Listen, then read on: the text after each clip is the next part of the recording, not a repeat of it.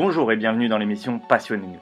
Avec mon frère Emmanuel, nous recevons un invité chaque semaine et parlons avec lui de passion. Pourquoi elles sont là, comment sont-elles arrivées et comment drive-t-elle sa vie? C'est ce que nous allons essayer de savoir.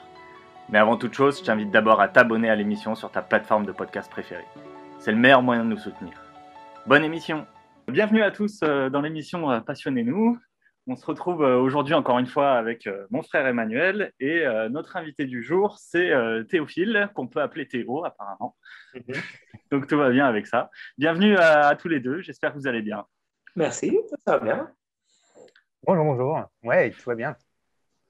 Et comme toujours maintenant, pour les habitués du podcast, qui écoutent chaque semaine, je commence par faire un petit journal des bonnes nouvelles où euh, j'ai sélectionné euh, deux, trois nouvelles que j'ai trouvées euh, agréables dans ce monde un peu trop pessimiste à mon goût à des moments.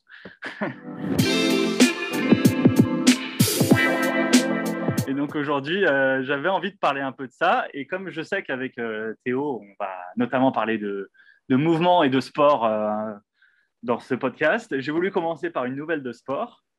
Euh, bon, ça parle d'argent, mais c'est quand même dans le cadre du monde du sport et même le monde du football, où euh, euh, l'Irlande a décidé d'appliquer l'égalité des primes entre les hommes et les femmes dans, l'équipe nationale de foot. Donc maintenant, les hommes et les femmes vont toucher les mêmes primes. je sais que ça semble un peu bizarre pour ceux qui ne connaissent pas, mais c'est vrai que jusqu'à présent, malheureusement, les femmes touchaient toujours moins que les hommes. Dans le cadre de l'équipe nationale, je ne parle pas en club parce que c'est d'autres économies et forcément, il n'y a pas les mêmes sponsors et tout ça. Mhm. Mais euh, du coup, là, la fédération irlandaise a annoncé ça euh, euh, depuis, depuis le début du mois là, de, septembre. Et ils rejoignent la liste d'autres pays comme l'Angleterre, le Brésil, l'Australie, la Norvège et la Nouvelle-Zélande. mais je sais qu'en France, par exemple, il n'y a pas encore ça qui a été mis en place. Donc, espérons que l'égalité remonte à un moment ou à un autre. Là, en plus, les joueurs irlandaises, ils ont accepté de baisser leurs primes pour que celles des femmes soient augmentées.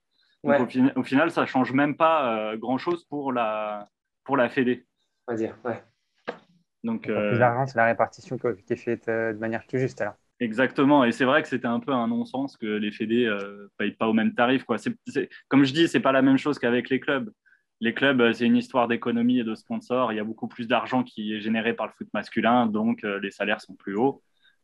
Mais euh, pour les équipes, c'est un peu. Euh, du coup, euh, je trouvais ça intéressant comme nouvelle et je sais que bah, dans le monde du foot féminin, c'est un combat qui, qui, est là depuis longtemps et il y a notamment l'une des meilleures joueuses du monde, Ada Egerberg, qui est norvégienne, qui refusait d'aller en sélection tant que les primes n'étaient pas, n'étaient pas mis au, même niveau. Donc, euh, quand elle a vu le Ballon d'Or l'année euh, il y a deux ans, hein. donc c'est pour dire à quel point c'est l'une des meilleures joueuses du monde. Et quand tu as ta meilleure joueuse qui dit non, je n'y vais pas parce que euh, les primes, ça avait marqué. Quoi. Donc, elle, est, très engagée là-dedans. Génial. Ouais. Ça, c'est une question sur laquelle on pourra débattre tout à l'heure, Théo, quand tu nous parleras de ce que tu fais avec la différence homme-femme, justement, dans la pratique, dans ta pratique. Ouais, bah, je trouve que c'est intéressant. Et là, le sujet des primes et des salaires, c'est c'est intéressant aussi, ça fait rage, ça anime beaucoup de débats, parfois très animés. Donc c'est intéressant, mais ouais. ouais. Puis euh, c'est aussi de voir la différence entre les pays, quoi. C'est je trouve ça fou que certains pays euh, réussi, enfin, soit, en soient déjà là, alors que dans d'autres, euh, c'est très en retard sur, sur ces points-là, sur l'égalité et ces choses-là. Ouais, en retard en fonction des points de vue. Pour certains, ils n'ont pas l'intention de changer parce qu'ils considèrent ne pas avoir tort ou quoi que ce soit. C'est vrai. Ouais. C'est très vrai. Euh, pour passer à une autre petite nouvelle, là, on enregistre ce podcast donc début septembre, donc c'est la rentrée des classes. Et euh, j'ai vu qu'à Lille, euh, les fournitures scolaires pour les maternelles et primaires ont été offertes aux écoliers cette année, excepté le cartable et la trousse. Mais en fait, c'était, on va dire pour une fois, l'une des promesses de campagne de la maire Martine Aubry. Euh, elle avait promis ça et euh, elle a tenu sa promesse. Donc on va dire pour une fois pour les hommes politiques. Mais euh, ouais, donc ils ont voté en fait l'augmentation de la dotation financière accordée aux donc il y a 79 écoles primaires et maternelles à, Lille. Et donc, grâce à ça, tous les élèves ont pu avoir, donc excepté, ils devaient juste venir avec une trousse vide et un cartable. Mais du coup, tout le reste était fourni. donc, les, les, stylos, les gommes, et toutes ces choses-là dont ils ont besoin. Et en plus, ils ont, ils ont essayé d'éviter au maximum le plastique.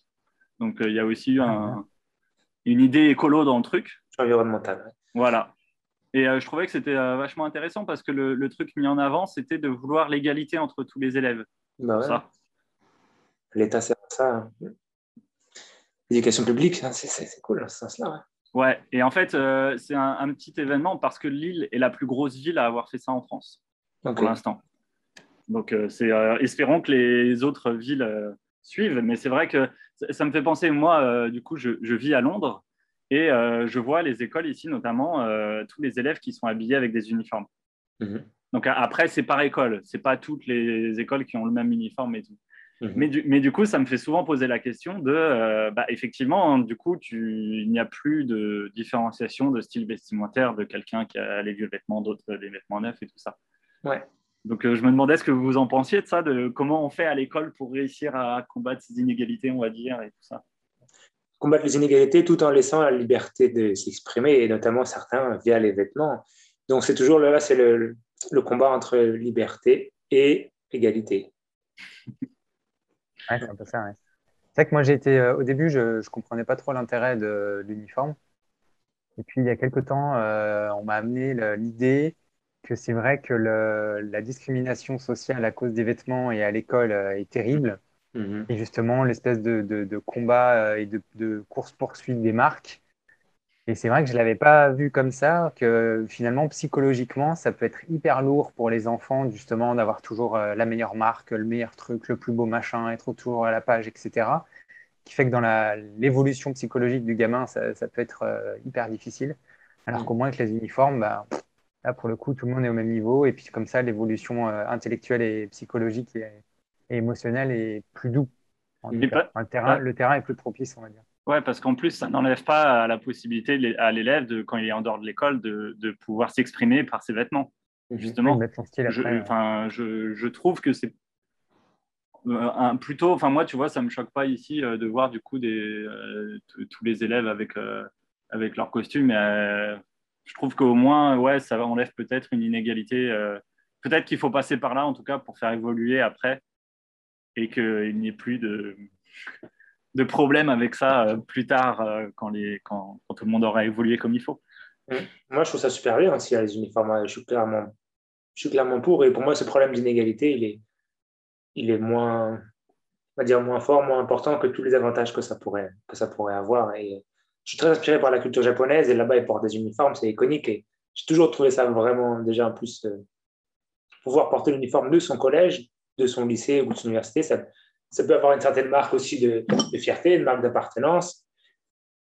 Moi, je sais personnellement, j'aurais bien aimé, et ça, m'aurait évité, par exemple, de me prendre la tête sur comment m'habiller. Je n'avais rien à faire. je sais qu'il y a pas mal d'élèves qui ça pourrait les soulager de cette pression de bien s'habiller, de bien choisir les vêtements. Et comme tu as dit, Emmanuel, a enlevé pas mal de, pas mal de soucis liés à cette pression. Quoi.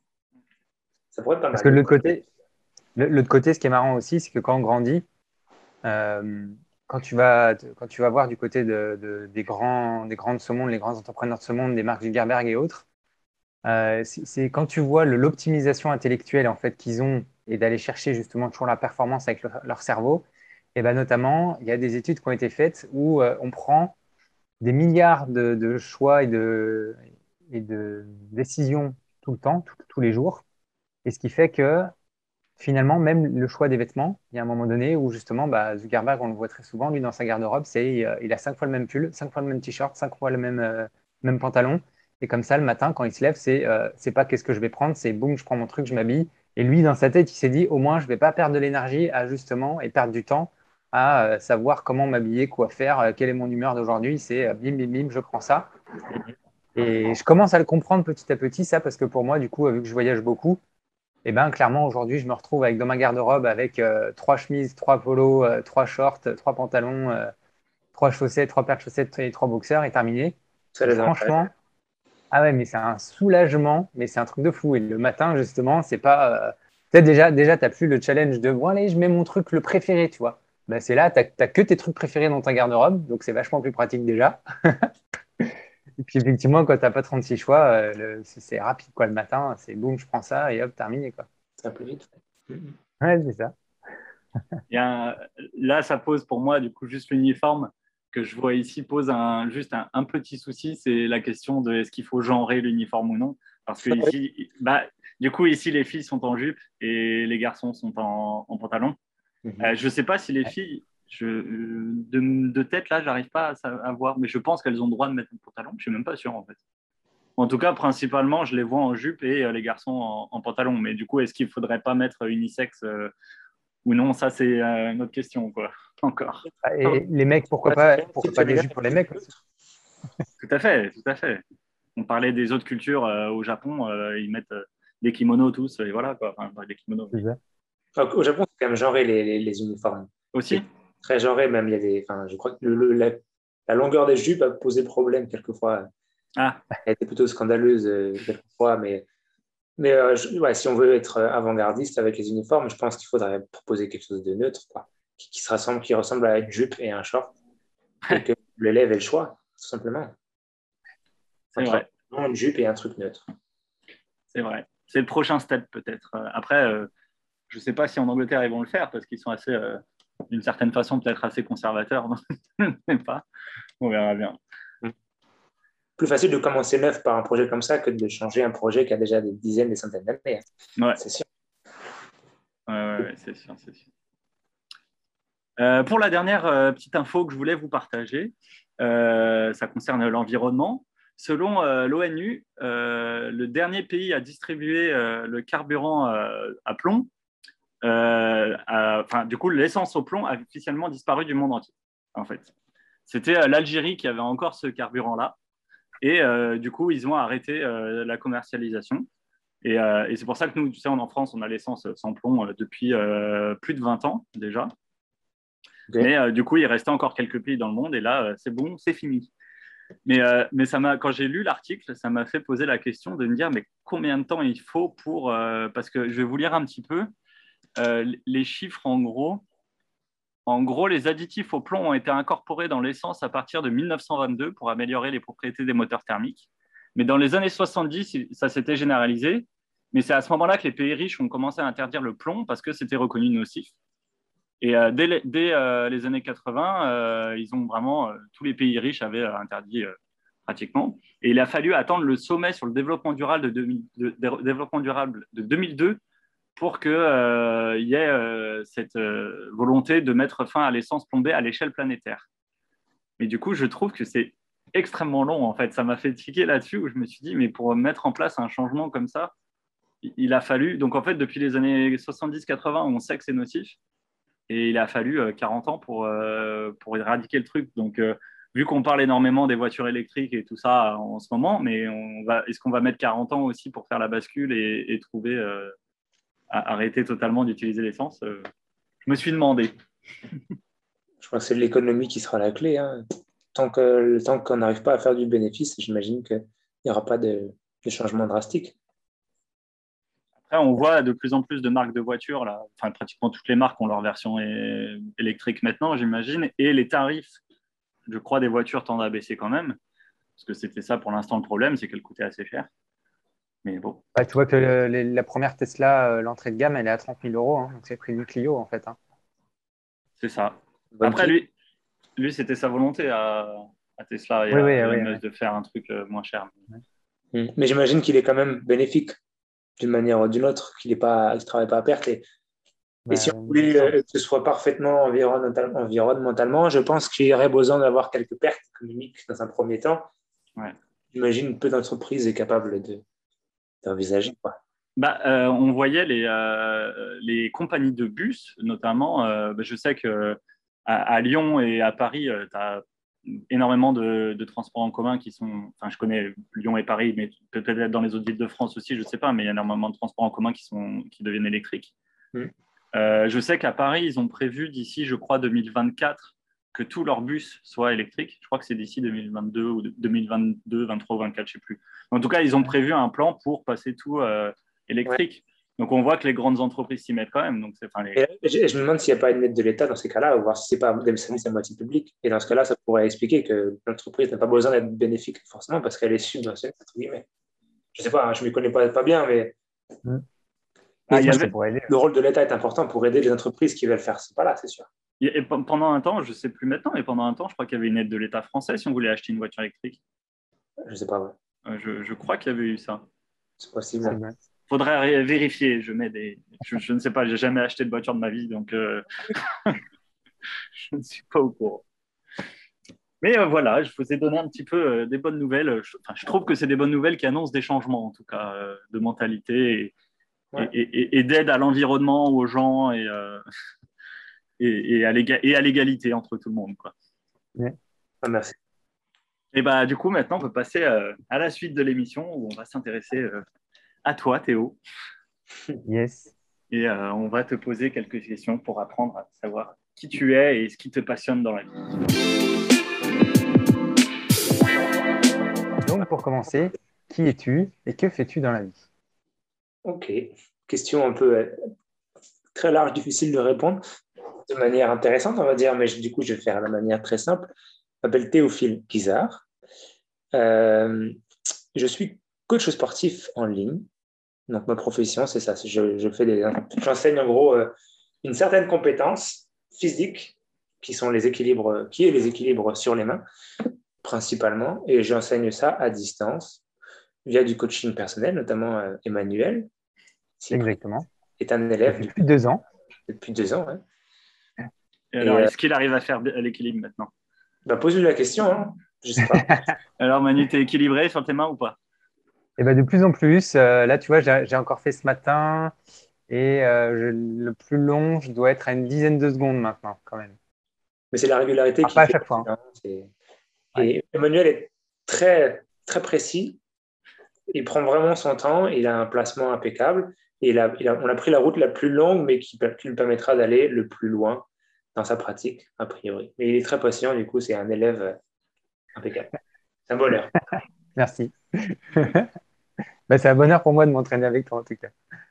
bonheur partagé, très bien. Le bonheur est, dans... le bonheur est présent dans cette émission. Donc, moi, ça me C'est ça. Voilà, pour répondre à la question brièvement, euh, voilà qui je suis. Yes. Très bien. Et, euh, et bah, d'où ça devient ce, cette envie d'enseigner aux gens euh, à faire l'équilibre. Du coup, il euh, faudrait que je parle un petit peu de, mon parcours et, euh, l'envie n'est pas venue comme ça spontanément en buvant un verre d'eau au soleil et elle a été, elle est venue euh, petit à petit, construite avec pas mal d'expérience, évidemment, et pour essayer quand même de rester vraiment assez court et pas me perdre dans, dans, les l'histoire de ma vie déjà, euh, depuis tout petit, euh, j'aime le sport. C'est un peu dans la famille, un peu dans la culture de la famille. Toujours, euh, tous les étés, chez mon grand-père, trois semaines de, de stage multisport m'ont permis vraiment d'apprendre un peu à bouger mon corps, à vraiment apprécier ça et dans plein d'activités différentes. j'ai naturellement continué au collège, au lycée à adorer ça. J'ai fait pas mal de basket, j'ai fait 15 ans de basket en club quelques sports de raquettes, etc. Donc, toujours été présent en moi, le sport. Et dès cette époque-là, j'ai remarqué, mais sans vraiment le réaliser, c'est après coup que j'ai remarqué que j'aimais enseigner ce que je savais faire. Que ce soit mes, mes collègues de basket, je leur enseignais ce que je pouvais faire, eux que ne pouvaient pas faire, que ce soit euh, ma, petite sœur ou ma grande sœur. J'aimais en gros déjà partager. Mais ça, je ne me l'étais pas encore dit. Euh, j'ai continué mes études en faisant STAPS, donc sciences, sciences du sport en gros. Euh, j'ai fait mes cinq années en voyageant un petit peu euh, via mes études, notamment aux États-Unis, où j'ai pu avoir euh, un autre aperçu du sport, de la pratique, des activités physiques, on va dire qui est un peu la même que celle qu'on a en France, mais plus poussée, plus, de plus, plus haut niveau, on va dire, avec des infrastructures et une mentalité encore plus poussée dans la méthode, dans la méthode occidentale, on va dire. Et donc déjà là, j'avais décidé de faire du sport, on va dire, mon métier, ma vie, mais sans savoir quoi faire exactement. Plutôt préparateur physique. Donc préparateur physique, c'est la personne qui s'occupe dans un club, par exemple, de préparer physiquement les joueurs ou les joueuses, les athlètes à leur compétition. C'est plutôt là-dedans que je voulais me, m'orienter. Donc, j'ai fait des études de préparation physique. Et à l'issue de ces études, je suis parti en Chine deux fois dans, un temple Shaolin. Donc, un temple où les, les, les gens habitant là-bas pratiquent le kung fu. Donc, j'ai fait deux fois quatre mois avec quelques années d'intervalle et ça m'a permis d'avoir un aperçu sur euh, bah, une pratique du coup orientale, rien à voir, à, l'opposé. Parce que après, il ne faut pas croire qu'en Chine, c'est toujours comme ça. Évidemment, les, sportifs de haut niveau chinois maintenant ont une pratique qui a perdu, je pense, du moins la plupart de leurs de leurs ressources orientales et qui font exactement pareil que les Occidentaux, voire mieux, certainement, d'où le résultat aux Jeux Olympiques, mais il n'y a pas que ça qui explique ça. Mais voilà, c'est préparation physique euh, basée sur la science. Et là où j'étais, c'était euh, clairement empirique, avec des, des, des pratiques d'enseignement qui sont gardées de, génération en génération, pratiques Shaolin, à base de, coups de bâton pour, euh, pour les Chinois qui habitaient là-bas. Nous, on ne se faisait pas frapper, mais il y avait quand même une certaine forme de violence, que ce soit dans les consignes, dans la voix, et puis physiquement, quelquefois il y avait 8 euh, heures d'entraînement par jour où il fallait se dépasser. Il fallait soit t'endurer, soit tu partais. En gros, c'était ça. Donc, c'est une mentalité très différente. J'ai beaucoup aimé parce que déjà, j'avais un, bagage physique et technique qui me permettait de, suivre et d'être apprécié, on va dire, par, par mon chifou, mon maître. Tandis que d'autres qui venaient plus en touriste, on va dire, euh, passaient vraiment, pouvaient passer un sale moment. Bref, donc c'était une expérience très enrichissante qui m'a permis déjà de mettre le pied à l'étrier dans tout ce qui est individuel, pratique individuelle, que j'avais jamais fait avant, ou euh, juste à la fac. Donc, euh, à partir de là, j'ai un peu quitté le monde des sports collectifs, donc le monde de la préparation physique dans les sports co, ce vers quoi je me dirigeais, et je suis parti dans le pratique individuelle. Et peu de temps après, j'ai fait la rencontre virtuelle, j'ai appris les connaissances d'une certaine culture, mouvement de culture, créé par Ido Portal. Donc ça, je vous invite à vous renseigner si, si vous ne connaissez pas et que vous écoutez cette émission. Donc Ido Portal qui a créé une sorte de philosophie liée, à liée au mouvement. Donc ce n'est pas une discipline, hein, c'est vraiment une philosophie et à laquelle j'ai pas mal, j'ai beaucoup adhéré, j'adhère toujours en ayant pris du recul. Et euh, je me suis plongé dans ma pratique physique personnelle depuis ce moment-là, ça fait peut-être six ans déjà.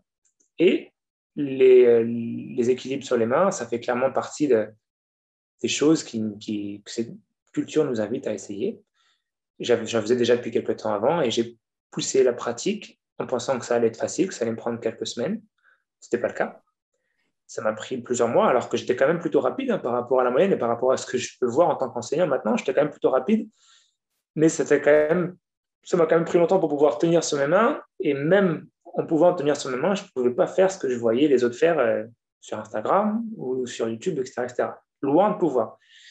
Donc j'ai réalisé que c'était une pratique ultra riche, ultra difficile et qui nécessitait beaucoup de qualité pour y arriver, pour arriver à faire les choses qu'on voit, les choses de haut niveau, notamment tenir l'équilibre sur un bras, etc. Ça demande beaucoup de qualité. Ces qualités que tu as ou que tu entraînes, que tu vas développer. Donc en gros, j'ai réalisé petit à petit, avec mon bagage aussi en tant que, en tant que master STAPS, que c'était un outil d'apprentissage euh, clairement assez exceptionnel et une porte d'entrée pour moi professionnel parce que beaucoup de gens, tout le monde connaît, tout le monde sait ce que c'est. Pas mal de personnes veulent faire, veulent, veulent pouvoir le faire. Des personnes qui viennent du yoga, du calisthenics, euh, crossfit, etc., gym, ils veulent pouvoir le faire. Ils se rendent compte que c'est difficile. Donc, euh, ils cherchent pourquoi pas des aides. Donc, je savais qu'il y avait un milieu, c'est un milieu dans lequel je pouvais pourquoi pas réussir à gagner ma vie. Et c'était clairement une porte d'entrée vers un apprentissage très riche de personnel, que ce soit psychologique ou physique. Donc voilà où j'en suis maintenant grâce à, ce petit cheminement. Après, moi, ce que j'aime beaucoup dans, ta pratique, moi, c'est ce qui m'a plu vraiment, c'est le côté habiter son corps. Vraiment, l'art du mouvement, comme tu dis, euh, c'est vraiment se dire, bah, on n'a qu'un corps physique et euh, bah, c'est bien justement de l'habiter, de l'utiliser. Euh, maintenant, avec le recul, je me dis, c'est quand même, alors, c'est sûr que notre corps physique n'est pas dimensionné à la base pour marcher sur les mains, mais c'est quand même euh, impressionnant de voir quelque part les lacunes qu'on peut avoir en se disant ah bah c'est facile de marcher, ah bah c'est facile de sauter, ah bah c'est facile de courir. Et en fait, quand tu pousses vraiment le truc et quand tu veux le faire en pleine conscience, et eh ben en fait tu dis ah ouais non en fait euh, non pas du tout quoi. C'est pas du tout facile de marcher, c'est pas du tout facile de courir. Et puis après bah, quand tu te mets sur les mains, c'est encore une autre une autre dimension. Mm. Et c'est assez fou ça je trouve. Ça me fait penser à bah, apprendre à, marcher, c'est ce que vivent plein de gens qui ont pu avoir des accidents et des choses comme ça. Et il y a notamment un film qui s'appelle Patient, qui raconte, qui est réalisé par Grand Corps Malade. Ouais, je l'ai vu. Et qui, qui donc raconte son histoire qui lui est arrivée à lui, où il s'est euh, il a eu un accident, il a sauté dans une piscine à moitié euh, remplie et il s'est, euh, je sais plus ce qui s'est brisé, mais en gros, il a dû réapprendre à marcher. il a passé, je crois que dans le film, il passe presque deux ans dans un centre de rééducation alors que les médecins lui avaient dit qu'il pouvait plus marcher et tout ça. Et du coup, on voit tout son cheminement pour apprendre à marcher. Et, et c'est vachement intéressant. En plus, on le voit aussi forcément vivre avec d'autres gens qui ont des problèmes comme lui. Certains n'y arrivent pas, d'autres y arrivent. Et voilà. Euh, mais du coup, ça me fait penser à ça, ce que vous êtes en train de dire. Et effectivement, après, tu mets euh, sur les mains. Donc, y a... Mais au final, c'est apprendre à marcher. On se rend... Vu qu'on apprend tous à marcher quand on est petit, on ne se rend pas compte à quel point c'est dur au final. mais, mais c'est extrêmement dur. Est-ce qu'on peut revenir un peu sur euh, la philosophie dont tu parlais? Donc, mouvement, mouvement de culture. Mouvement de culture. Est-ce que tu peux nous expliquer un peu ce que c'est Oui, bah, ça, c'est une question difficile. Hein. Et heureusement que j'ai quelques années de, de, de, recul, on va dire pour pouvoir y répondre parce qu'il n'y euh, a pas de définition claire et le, fondateur, on va dire, de cette, de cette déjà j'appelle ça une philosophie, donc a déjà une première élément de réponse, n'a pas de définition claire, du moins je ne l'ai pas vu.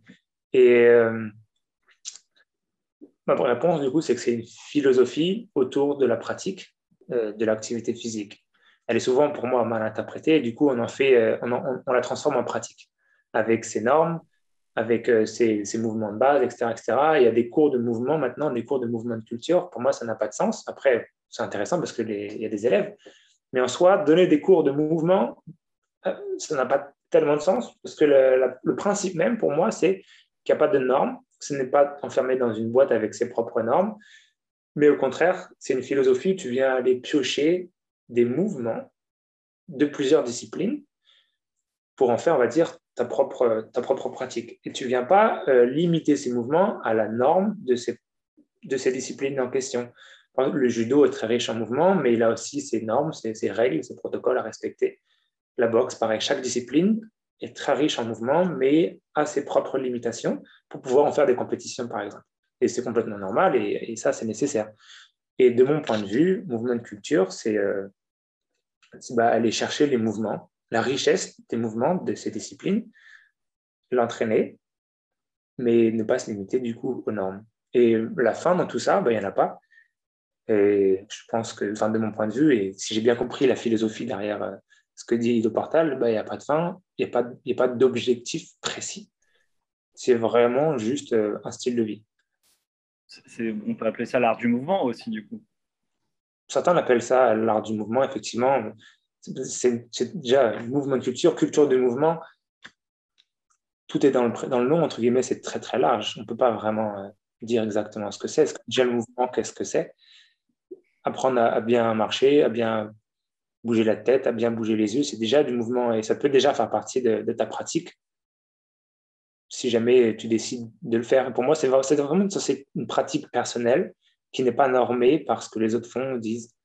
Mais pour arriver à, ce niveau de. Pour arriver à cette pensée-là, il faut, je pense, se plonger dedans, euh, suivre des personnes et ensuite prendre du recul.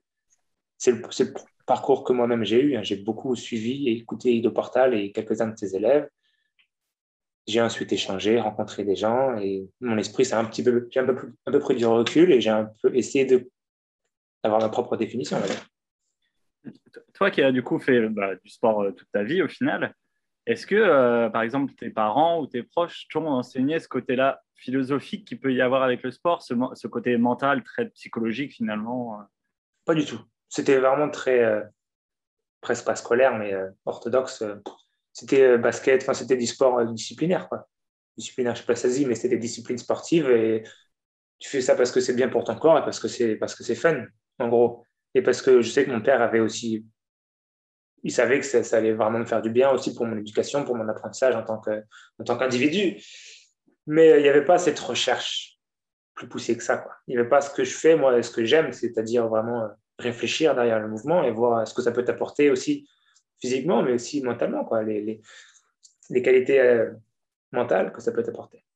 Ouais, parce que c'est vrai qu'on est beaucoup à, ah ben, même la plupart, je pense à faire du sport pour la performance aussi. Enfin, il y a le plaisir et tout ça, bien sûr, mais quand on fait en club, il y a l'histoire de compétition et ces choses-là. Et euh, du coup, toi, tu as fait une transition entre les deux, mais ça n'a pas été trop dur, du coup, j'imagine? Bon, Quelquefois, la compétition me manque. Hein. Et euh, en soi, la compétition, pour moi, c'est un élément qui est très intéressant. Hum, mais je trouverais presque dommage de, de baser toute ta motivation du coup toute ta pratique autour de cette compétition et que s'il n'y a plus de compétition, bah, du coup, tu t'arrêtes. Tu ne sais plus quoi faire et tu ne sais plus pourquoi le faire. En gros, si ta motivation, c'est une source extérieure, il y a toujours le risque que si cette source disparaît, tu n'as plus aucune motivation et que tu t'arrêtes. Et ce que j'ai trouvé avec cette pratique et avec cette philosophie, c'est une source de motivation complètement interne qui n'a rien à voir avec le regard des autres, donc rien à voir avec la recherche d'esthétisme. C'est un peu à voir avec la santé, mais peut-être 10%, et le reste, c'est vraiment euh, les objectifs que je me fixe à moi-même. Euh, et pour moi-même dans le futur, vraiment complètement indépendant des autres et de la compétition et quoi que ce soit. Et pour moi, c'est quelque chose que j'ai réussi à acquérir et qui est très, très, très précieux. Je, enfin, je sais que je, quoi qu'il arrive, je m'entraînerai, j'aurai la motivation de m'entraîner et d'avancer dans ma vie, quoi qu'il arrive, au moins dans cet aspect-là, via l'entraînement. Mais du coup, tu te fixes quand même des objectifs. Les objectifs, c'est indispensable. C'est des sortes de alliés, des sortes de. Par exemple, es dans une randonnée, euh, il y a du brouillard. Les objectifs, ce serait, on des arbres, des poteaux, des montagnes que tu vois au loin et qui te permettent d'avancer, de te diriger, d'avoir une direction. Sans direction, tu t'en rond, c'est compliqué avec des directions, tu avances. Mais tu sais que l'objectif, c'est pas cet arbre, c'est pas ce poteau, c'est juste en gros le chemin que tu vas emprunter. Mais tu vas jamais t'arrêter parce que ce que tu kiffes, c'est voyager. C'est vraiment ça en fait. Pour, compléter ce que tu dis et ce que, tu m'as enseigné, c'est que c'est vraiment euh, le fait de l'intégrer tous les jours. C'est-à-dire que c'est là où il y a plus de difficultés et c'est là où justement, comme tu dis, il y a une recherche intérieure c'est que maintenant, moi, je l'ai vraiment intégré euh, dans mon quotidien. Je suis en train de marcher. Et pendant que je suis en train de marcher, bah, il y a des moments où euh, je vais faire des instants de conscience. Tu vois, regarder, tiens, mon genou, il est comment Tiens, mon bras, il est comment Tiens, ma hanche est comment et, en fait, là où c'est génial, c'est que, comme tu dis, c'est toute la vie. C'est-à-dire que c'est tout le temps. Je suis, euh, tiens, je fais, je sais pas, tomber une, cuillère par terre. Et ben, ah tiens, je vais me prendre une seconde pour dire, tiens, comment je vais aller la récupérer Mais plutôt que de me péter le dos classiquement euh, et puis euh, me courber et puis hop, récupérer la, cuillère, et ben là, je vais me dire, ah bah tiens, je vais peut-être faire un geste comme ci, un geste comme ça, je vais peut-être me mettre comme ça ou comme ça. Tu prends ce qui fait que c'est là. Comment? Tu prends conscience de, tes mouvements au quotidien. C'est ça, c'est ça, mais c'est en fait c'est là où euh, le, quand on dit l'art du mouvement, c'est ce que c'est ce que j'entends là-dedans en fait, c'est que on bouge tout le temps en permanence. Euh, même là, si on est assis pendant un moment, bah, en fait, on fait toujours des micro-mouvements de ci, de ça. Tiens, le bassin, il est comment? Tiens, la hanche, elle est comment? Tiens, je suis comme ci, je suis comme ça. Et ce qui fait quoi, c'est ça. C'est tout le quotidien est fait tout le temps de mouvement. Et donc, euh, c'est choisir en fait le mouvement plutôt qu'un espèce de mouvement réflexe qu'on aurait appris. Et après, euh, bah, c'est s'amuser en se disant, en fait, il n'y a pas qu'un seul mouvement, il y en a plein. Et puis, fonction des états du jour, bah, tiens, aujourd'hui, j'ai envie de me plier en deux. Ah, bah, là, j'ai envie de plier les genoux. Ah, bah, là, j'ai envie de plier le dos ah ben là j'ai envie de plier le bras. Et du coup, moi perso, c'est devenu un, vraiment un jeu en fait. Ça, m'amuse, ça m'éclate de dire tiens, comment je vais aller chercher le truc. Euh, hmm. C'est marrant parce que je fais des cours d'impro et je sais que c'est un exercice qu'il y a en, impro qu'on peut faire de euh, nous demander d'aller. Euh, la dernière fois, on avait fait un, exercice où on se suivait et en fait, le premier faisait un, mouvement, mais pour avancer, mais il fallait que ce soit un mouvement pas commun. Et on devait choisir à chaque fois des mouvements, et, ceux derrière devaient suivre. Mais du coup, euh, après, le premier, ça changeait régulièrement et tout. Mais donc, du coup, euh, ouais, il, fallait trouver des façons de faire différentes de la vraie vie. Il y a beaucoup ce truc-là, finalement, en, impro aussi, de refaire des choses un peu différentes sur certains exercices et, tout ça. Et, mais ça me fait penser à ce que, vous dites aussi, de prendre conscience de ces mouvements quand tu les fais et tout finalement, c'est une sorte de méditation. Parce que quand tu te mets en état de méditation, on te demande de ressentir euh, euh, de ce qui se passe dans ton corps, de ressentir ta respiration, de ressentir la chaleur qui monte du bas vers le haut. C'est des phrases comme ça qu'on dit pour, pour se mettre, pour méditer. Donc au final, ça, pour moi, ça ressemble à de la méditation par le mouvement, au final, l'alimentation. Ça se dit souvent, et, et donc là, je trouve que c'est un sujet intéressant. Et ça se dit souvent, notamment, on dit de la pratique des équilibres que c'est une, forme de méditation. Et euh, pour moi, il y a une différence majeure quand même. Et je crois qu'Ido Portal, on a parlé dans un de ses posts, et je ne sais plus si c'est grâce à lui que j'ai cette idée ou si je l'avais déjà un peu développé, bref. Mais toujours est-il qu'il y a une différence majeure, c'est que, et c'est aussi le cas pour d'autres activités, où en gros, tu es dans une méditation euh, forcée, entre guillemets, quand tu es plongé dans quelque chose que tu fais là, tu es dans un état méditatif et un état qui est, génial et je pense que, qui peut t'apporter énormément de bénéfices d'un point de vue santé mentale. Mais la grosse différence avec faire de la méditation, c'est que tu es censé arriver à trouver cet état-là en étant immobile. Et du coup, c'est contrôler ton mental pour rentrer dans cet état-là plutôt que de pas contrôler ton mental. Et ton mental, il va rentrer dans cet état-là parce que tu fais une activité qui t'impose de rentrer dans cet état-là. C'est la différence. D'accord. Grosse différence. C'est créer, un état, créer un état méditatif par le mouvement et c'est le mouvement qui va embarquer ton mental dans cet état plutôt que l'inverse. De mon point de vue, c'est beaucoup plus facile. Tu n'as pas besoin de contrôler en étant statique, de, de, rentrer dans cet état méditatif. Moi, personnellement, euh, jamais, je ne me suis jamais entraîné et je n'y arrive pas. Il faut, je pense qu'il faut beaucoup d'années d'entraînement pour arriver à rentrer dans l'état dans, dans lequel je rentre via la pratique des handstands en étant assis ça m'a fait penser au. J'ai été, euh, comme boulot étudiant, caissier pendant des années. Et je pense qu'au final, je rentrais dans un état méditatif par le mouvement. Alors, plein d'autres états, mais ouais, ouais c'est clair.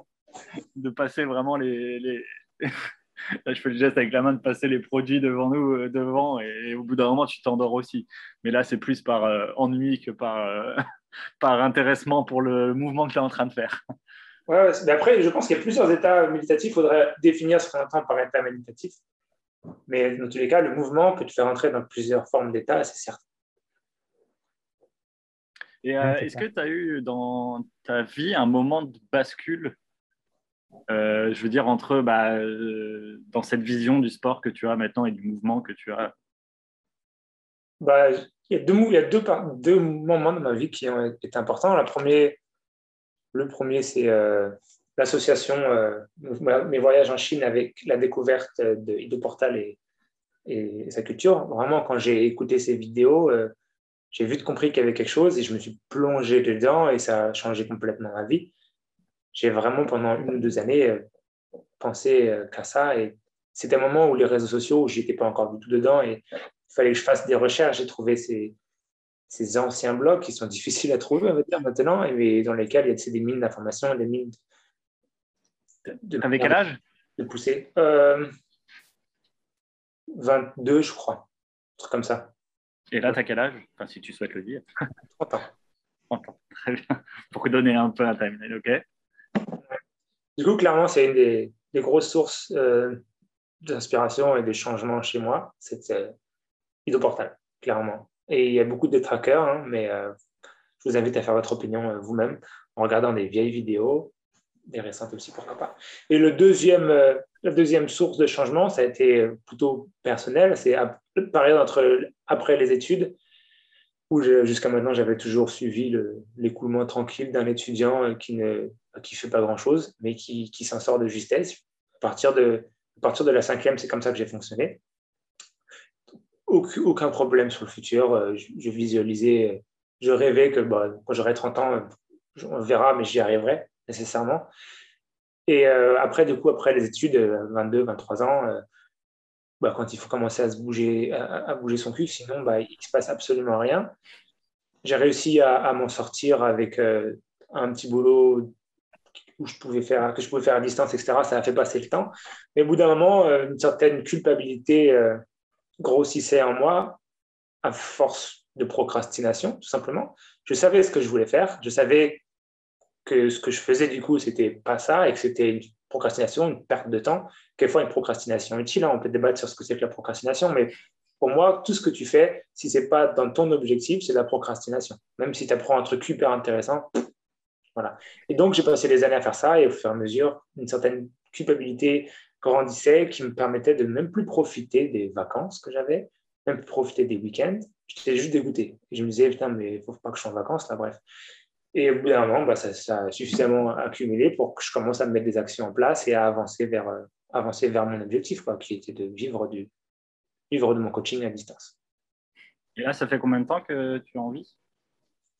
Bah, J'en vivote, hein, je ne suis pas encore riche avec ça. Hein. mais euh, ça fait trois ans que, va dire, euh, Manuel était dans les premiers hein, et toujours là. Donc ça fait entre deux ans et demi, trois ans, je dirais, que j'ai commencé à, à être présent en ligne et à vendre mes services. Finalement, euh, Emmanuel, c'est vraiment ton métier de lancer les gens. Hein. Même quand tu les, même quand c'est là, c'est pas toi qui, qui est payé, c'est toi qui paye pour lancer quelqu'un. C'est bien. c'est ça. Mais on peut parler de la, un peu de la procrastination quand même. C'est un sujet qui me touche euh, énormément, je crois. Ça touche beaucoup de gens. Et, bah oui, oui, justement. Mais, euh, mais euh, Emmanuel, raconte-nous un peu justement ton point de vue sur ça. Comment tu expliques aux gens ce que c'est, pourquoi c'est là, pourquoi, y a, pourquoi on procrastine? Pourquoi on procrastine? Alors, pour faire simple, je dirais parce qu'on ne s'écoute pas soi-même. Pour moi, la procrastination, c'est un message de l'organisme qui dit euh, tu as un truc fondamental à faire qui est là au fond de toi, écoute-le. Et si tu le fais, tu verras, ça sera hyper simple, ça marchera et tu vas t'éclater. Mais à côté de ça, eh ben, on a les conditionnements, on a des blessures personnelles, on a des, plein de choses qui font que ben, malheureusement, cette petite voix intérieure, justement, on n'a pas pris le temps de l'écouter. Bon, c'est en train de changer, donc c'est la bonne nouvelle.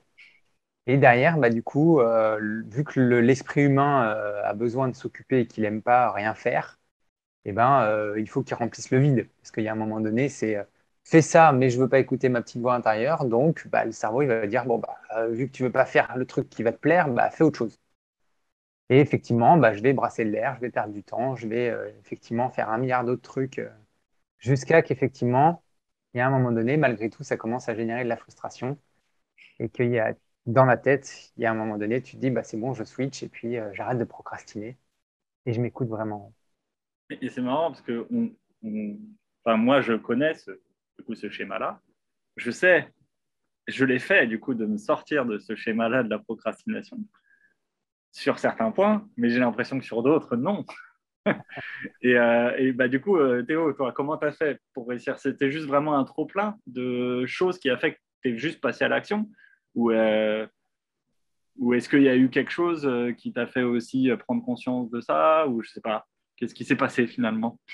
J'avais conscience de ça, clairement, et je pense que ça, ça m'a aidé à, à savoir d'où venait cette, cette culpabilité, moi je l'appelle, parce que je me sentais coupable de ne pas avancer. Ça m'a aidé à, à, savoir ce que c'était, et du coup, je savais quelle était la solution.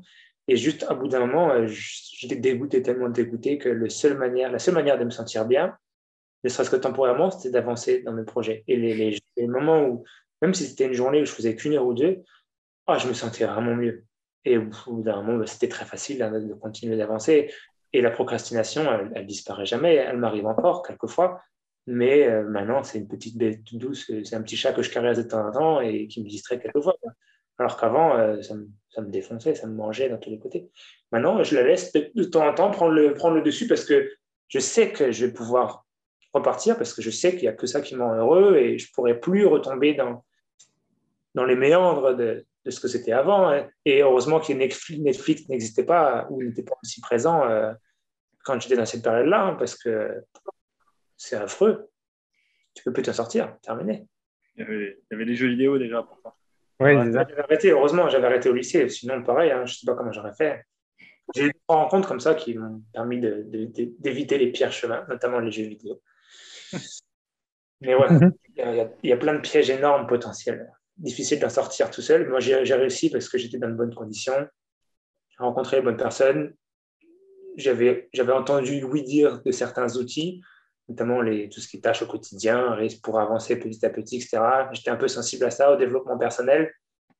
petit à petit, j'ai accumulé des bagages, même si je ne les mettais pas en pratique. Et au bout d'un moment, ben, je les ai mis en pratique et c'est ça qui me faisait me sentir bien, tout simplement il faut y aller par étapes, quoi. commencer doucement. Et... Euh, ouais, ouais. Bah, les premières étapes de lutter contre la procrastination, peut-être, pas en sortir tout de suite, mais c'est juste euh, trouver les outils pour en sortir, les accumuler. Et puis bah, un jour, tu sauras les utiliser. Quoi.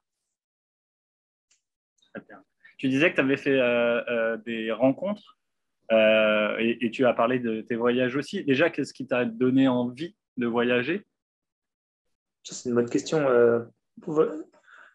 Euh, quand quand, euh, pour les États-Unis, c'est simplement ma mère qui m'a dit, euh, je crois, hein, qui en gros, pourquoi tu irais pas aux États-Unis? Je me suis renseigné, j'ai vu que c'était possible. Il fallait, fallait avoir un dossier qui était correct, mais pas exceptionnel, hein, parce que c'était deux places par, par établissement, on va dire, par discipline, donc STAPS. Il y avait deux places. On était deux à demander.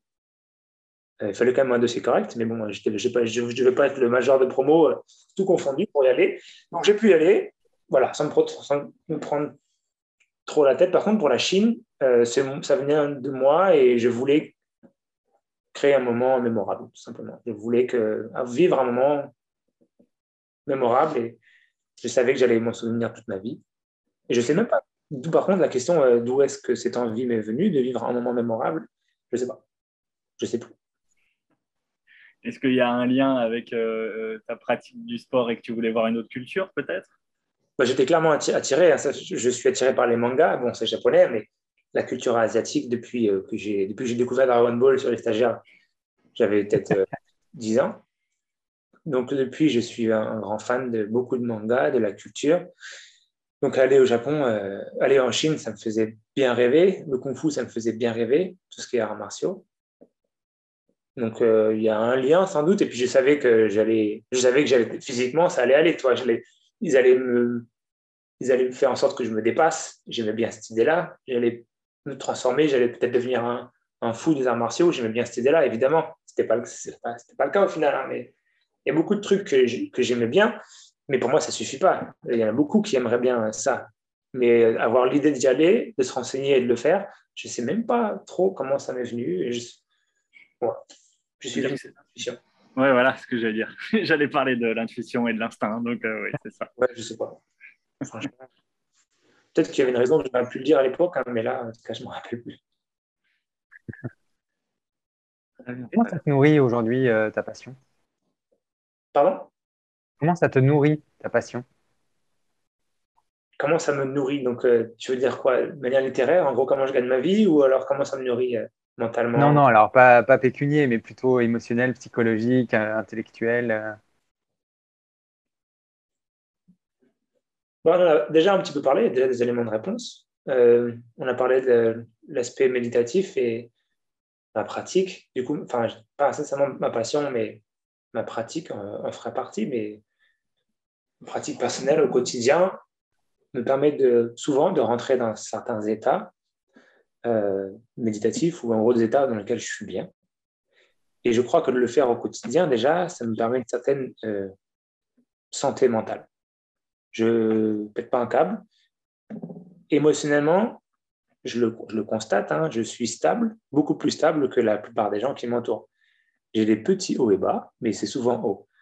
Je n'ai pas des montagnes russes. Je ne sais pas si c'est vraiment exclusivement lié à ma pratique, mais pourquoi pas Parce que je sais que je vais pouvoir me, me ressourcer, me réfugier si j'en ai besoin. Je vais pouvoir oublier, tout calmer et me concentrer, bah, un peu comme une méditation pourrait faire, dans cette pratique-là. Après, donc ça, c'est un point qui est pour moi hyper important. Ça me nourrit aussi dans le sens où bah, je, comprends et je connais de mieux en mieux mon propre corps. Et pour moi, c'est important, mon corps, et ça devrait l'être, j'imagine, pour, bah, pour, la, pour tout le monde. Hein. C'est quand même mmh.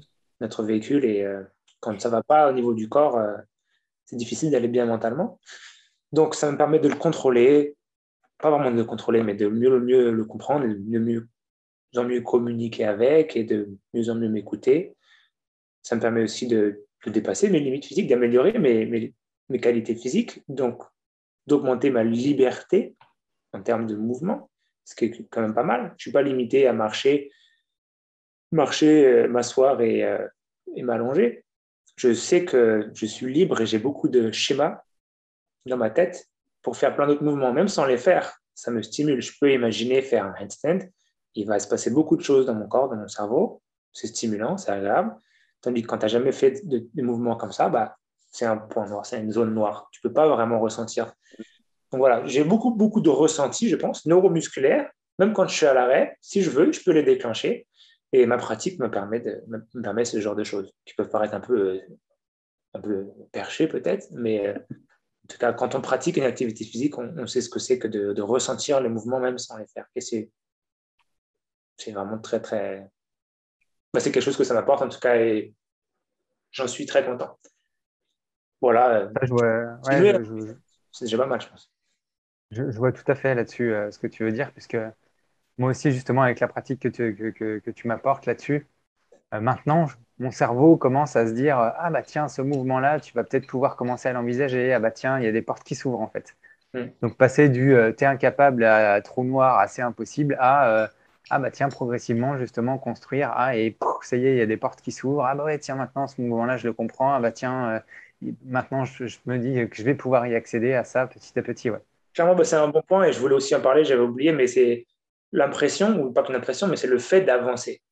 Et dans ma vie, il y a beaucoup de choses qui n'avancent pas nécessairement, qui sont à l'arrêt, mais avoir quelque chose en moi qui avance, qui progresse. Donc je sais que demain, après-demain, dans une semaine, je serai une meilleure version de moi-même, de moi aujourd'hui. Et mentalement aussi, je pense que pour être sain, c'est important de se dire que dans un mois, je ne serai pas moins bien, je serais mieux que ce que je suis maintenant. Et je, sans ça, je me sentirais pas bien.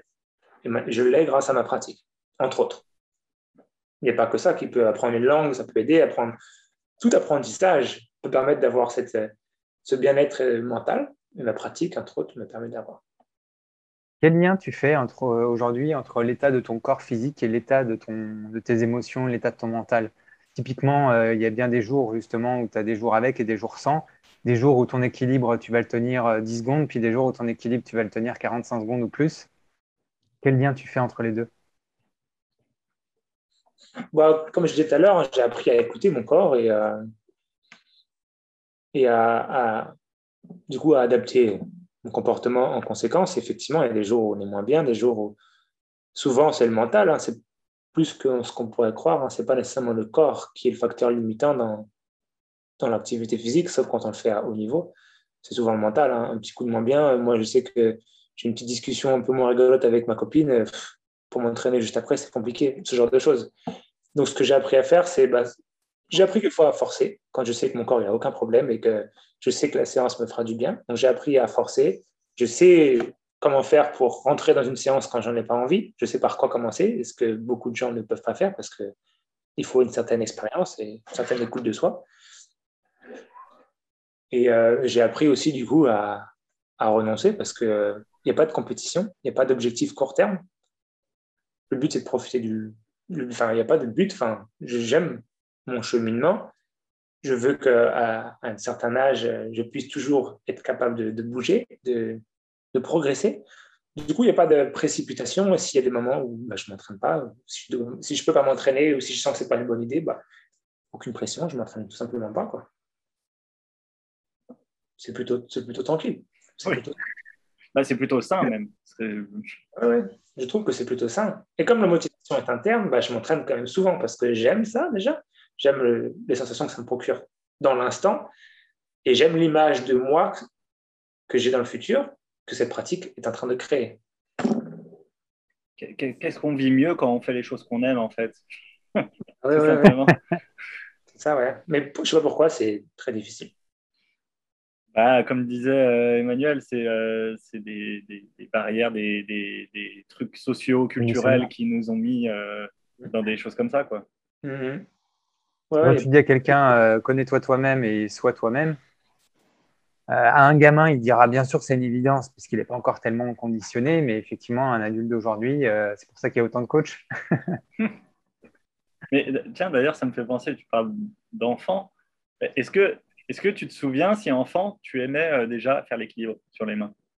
Moi, pas du tout. Enfin, je, je sais peut-être que j'en ai fait quand j'étais petit, mais j'ai des souvenirs de, vouloir en faire et de challenger des gymnastes et tout, et de réaliser que oh, ils tiennent bien mieux que moi, mais ça ne m'a pas marqué du tout. Quoi. Ouais. Parce que je crois que c'est quand même un jeu qu'on voit souvent faire des enfants, faire la roue, faire euh, des équilibres et tout ça. Donc c'est... ça attire les enfants. Quand on fait dans un parc, les enfants ils vont vouloir vouloir le faire tout de suite. Même les adultes, hein, ça titille plus d'un. C'est marrant de vouloir. On a, peut-être envie de voir le monde d'une différente façon, la tête à l'envers. Qu'est-ce que ça fait d'ailleurs de voir le monde la tête à l'envers? Bah, Finalement, on regarde en théorie, c'est ce que je fais la plupart du temps, je regarde mes mains, du coup, euh, je regarde le sol. C'est pas... Et après, de temps en temps, je regarde au ciel, mais là, le focus, il faut qu'il soit sur les mains, sinon on tombe. Donc, il y a. Voilà. C'est pas vraiment le fait de voir la tête à l'envers, mais je crois qu'il y a aussi le fait de se dire Ah, attends, j'ai envie d'essayer, ça a l'air. Ça peut compliqué. C'est ça. tu t'essayes, tu n'y arrives pas, bon, c'est quoi ce problème? Tu t'essayes, tu essayes, tu essayes. C'est pour ça qu'on voit les gens en faire pas mal, euh, essayer, mais sans vouloir tenir, parce que c'est fun de vouloir se dire qu'est-ce qui ne marche pas, qu'est-ce que je peux faire pour m'améliorer? On croit que c'est hop, un quick fix, c'est juste un truc qui ne va pas. Ce n'est pas le cas, hein. il y a beaucoup de trucs qui ne vont pas. le côté fun de l'apprentissage dans les débuts du handstand. Ouais, mais entre guillemets, en plus, euh, comme tu dis, c'est un truc simple. Enfin, c'est juste, entre guillemets, se mettre sur ses mains. Quoi. Donc, mm-hmm. il y, a ce côté-là. Euh, de la simplicité d'une chose à apprendre. Euh. La différence entre simple et facile, c'est très simple, mais très difficile. C'est pas facile. C'est simple. c'est intéressant. Mais il doit y avoir une, il y a une, jolie symbolique, euh, je trouve, dans, ça, dans apprendre à marcher finalement. Ouais, beaucoup de gens viennent chercher des symboliques euh, sur la pratique. Moi, je n'ai pas, je, pas commencé avec des symboles plus que ça. C'était vraiment, je veux tenir sur le main. Je n'ai pas, essayé, pas essayé de chercher euh, s'il y avait une symbolique derrière. Mais beaucoup de gens y associent, euh, ne serait-ce que le mot équilibre. Ils viennent chercher un certain équilibre dans leur euh, vie personnelle via la pratique des mhm. équilibres. Pourquoi pas? C'est vrai que de toute façon, dans le sport, on vient chercher ce dont on a besoin. C'est différent pour chacun. Mhm. Il y en a, comme on disait, qui viennent chercher la performance, la compétition, d'autres juste se dépenser. moi, moi, je sais que par exemple, faire du sport tout seul chez moi, ça ne me, ça m'amuse pas. J'ai toujours, toujours, préféré faire du sport avec les gens parce que j'adore partager. Euh, j'aime particulièrement faire, faire, du foot, par exemple. C'est euh, le sport que j'ai fait depuis toujours. Et voilà, donc euh, effectivement, si vous faites du sport, allez chercher ce que, ce que vous souhaitez. quoi. N'écoutez pas les autres. Bien sûr, ouais. Et ce sont les expériences qui vont peut-être faire changer ces souhaits-là. Moi, je sais que si je n'avais pas été en Chine, si je n'avais pas eu vent de Hydroportal, jamais je serais en train de m'entraîner tous les jours tout seul mais ça a changé euh, mes sources de motivation, quoi. ça a changé ce que j'aimais, tout simplement. Moi, c'est pareil, j'ai eu un switch avec ça. C'est qu'au début, je faisais, des... je faisais ma routine le matin, mais avec une certaine pression, une certaine obligation. Et euh, quand j'ai rencontré Théo, bah, derrière, j'ai eu un switch aussi, où je me suis mis à faire du sport, mais euh, sans, sans cette contrainte, sans cette il faut que, sans, sans tout ça. Et c'est devenu justement beaucoup plus naturel euh, et, plus vraiment faire ce switch sur je m'écoute et j'ai envie de le faire. Et ça, c'est ça, c'est un truc qui me plaît encore énormément. C'est que vraiment dans, le, dans la pratique du, enfin, pour le partie coaching, c'est euh, plus forcément avoir besoin de passer par cette douleur obligatoire pour la progression en fait. Et je le vois clairement. Hein. je me souviens euh, quand j'ai rencontré Théo, moi dans ma tête, le handstand, c'était fallait être un mec badass, un gymnaste, donc avec 15 abdos et puis euh, tu te bouffes 1000 abdos par jour et te faire de la muscu tous les jours à bloc pour euh, être un truc, une barre de fer qui tient droit. Et, Théo, il me dit Ah non, non, mais alors la salle de sport, t'oublies. Hein, euh, tu verras, tu vas faire des mouvements et puis au fur et à mesure, ton corps il va se transformer. Et en fait, aujourd'hui, après deux ans, j'en reviens toujours pas de voir justement à quel point mon corps physique s'est transformé et à quel point justement, alors l'équilibre, il y a effectivement beaucoup, beaucoup, beaucoup d'aspects techniques, mais c'est vrai que quand le corps progresse aussi en termes de musculature, ça aide évidemment aussi pour, euh, pour maintenir la posture. Mais je reviens toujours pas de, voir à quelle mesure, euh, si aujourd'hui on me voyait, on ne douterait pas que mon corps physique serait capable en fait de faire l'équilibre. Et c'est ça que j'aime beaucoup aussi. C'est que c'est une, euh, une, pratique où on va chercher beaucoup en fait les muscles internes. Donc c'est pas les muscles super dessinés où t'es pas un, un mec hyper costaud. Tu es juste un mec bien avec toi-même, avec ton corps et euh, juste être content que ton corps, bah, justement, tu l'écoutes et il est en capacité de faire du coup ce que tu lui demandes tout en progressant. Donc c'est assez, assez extra, ça, je trouve.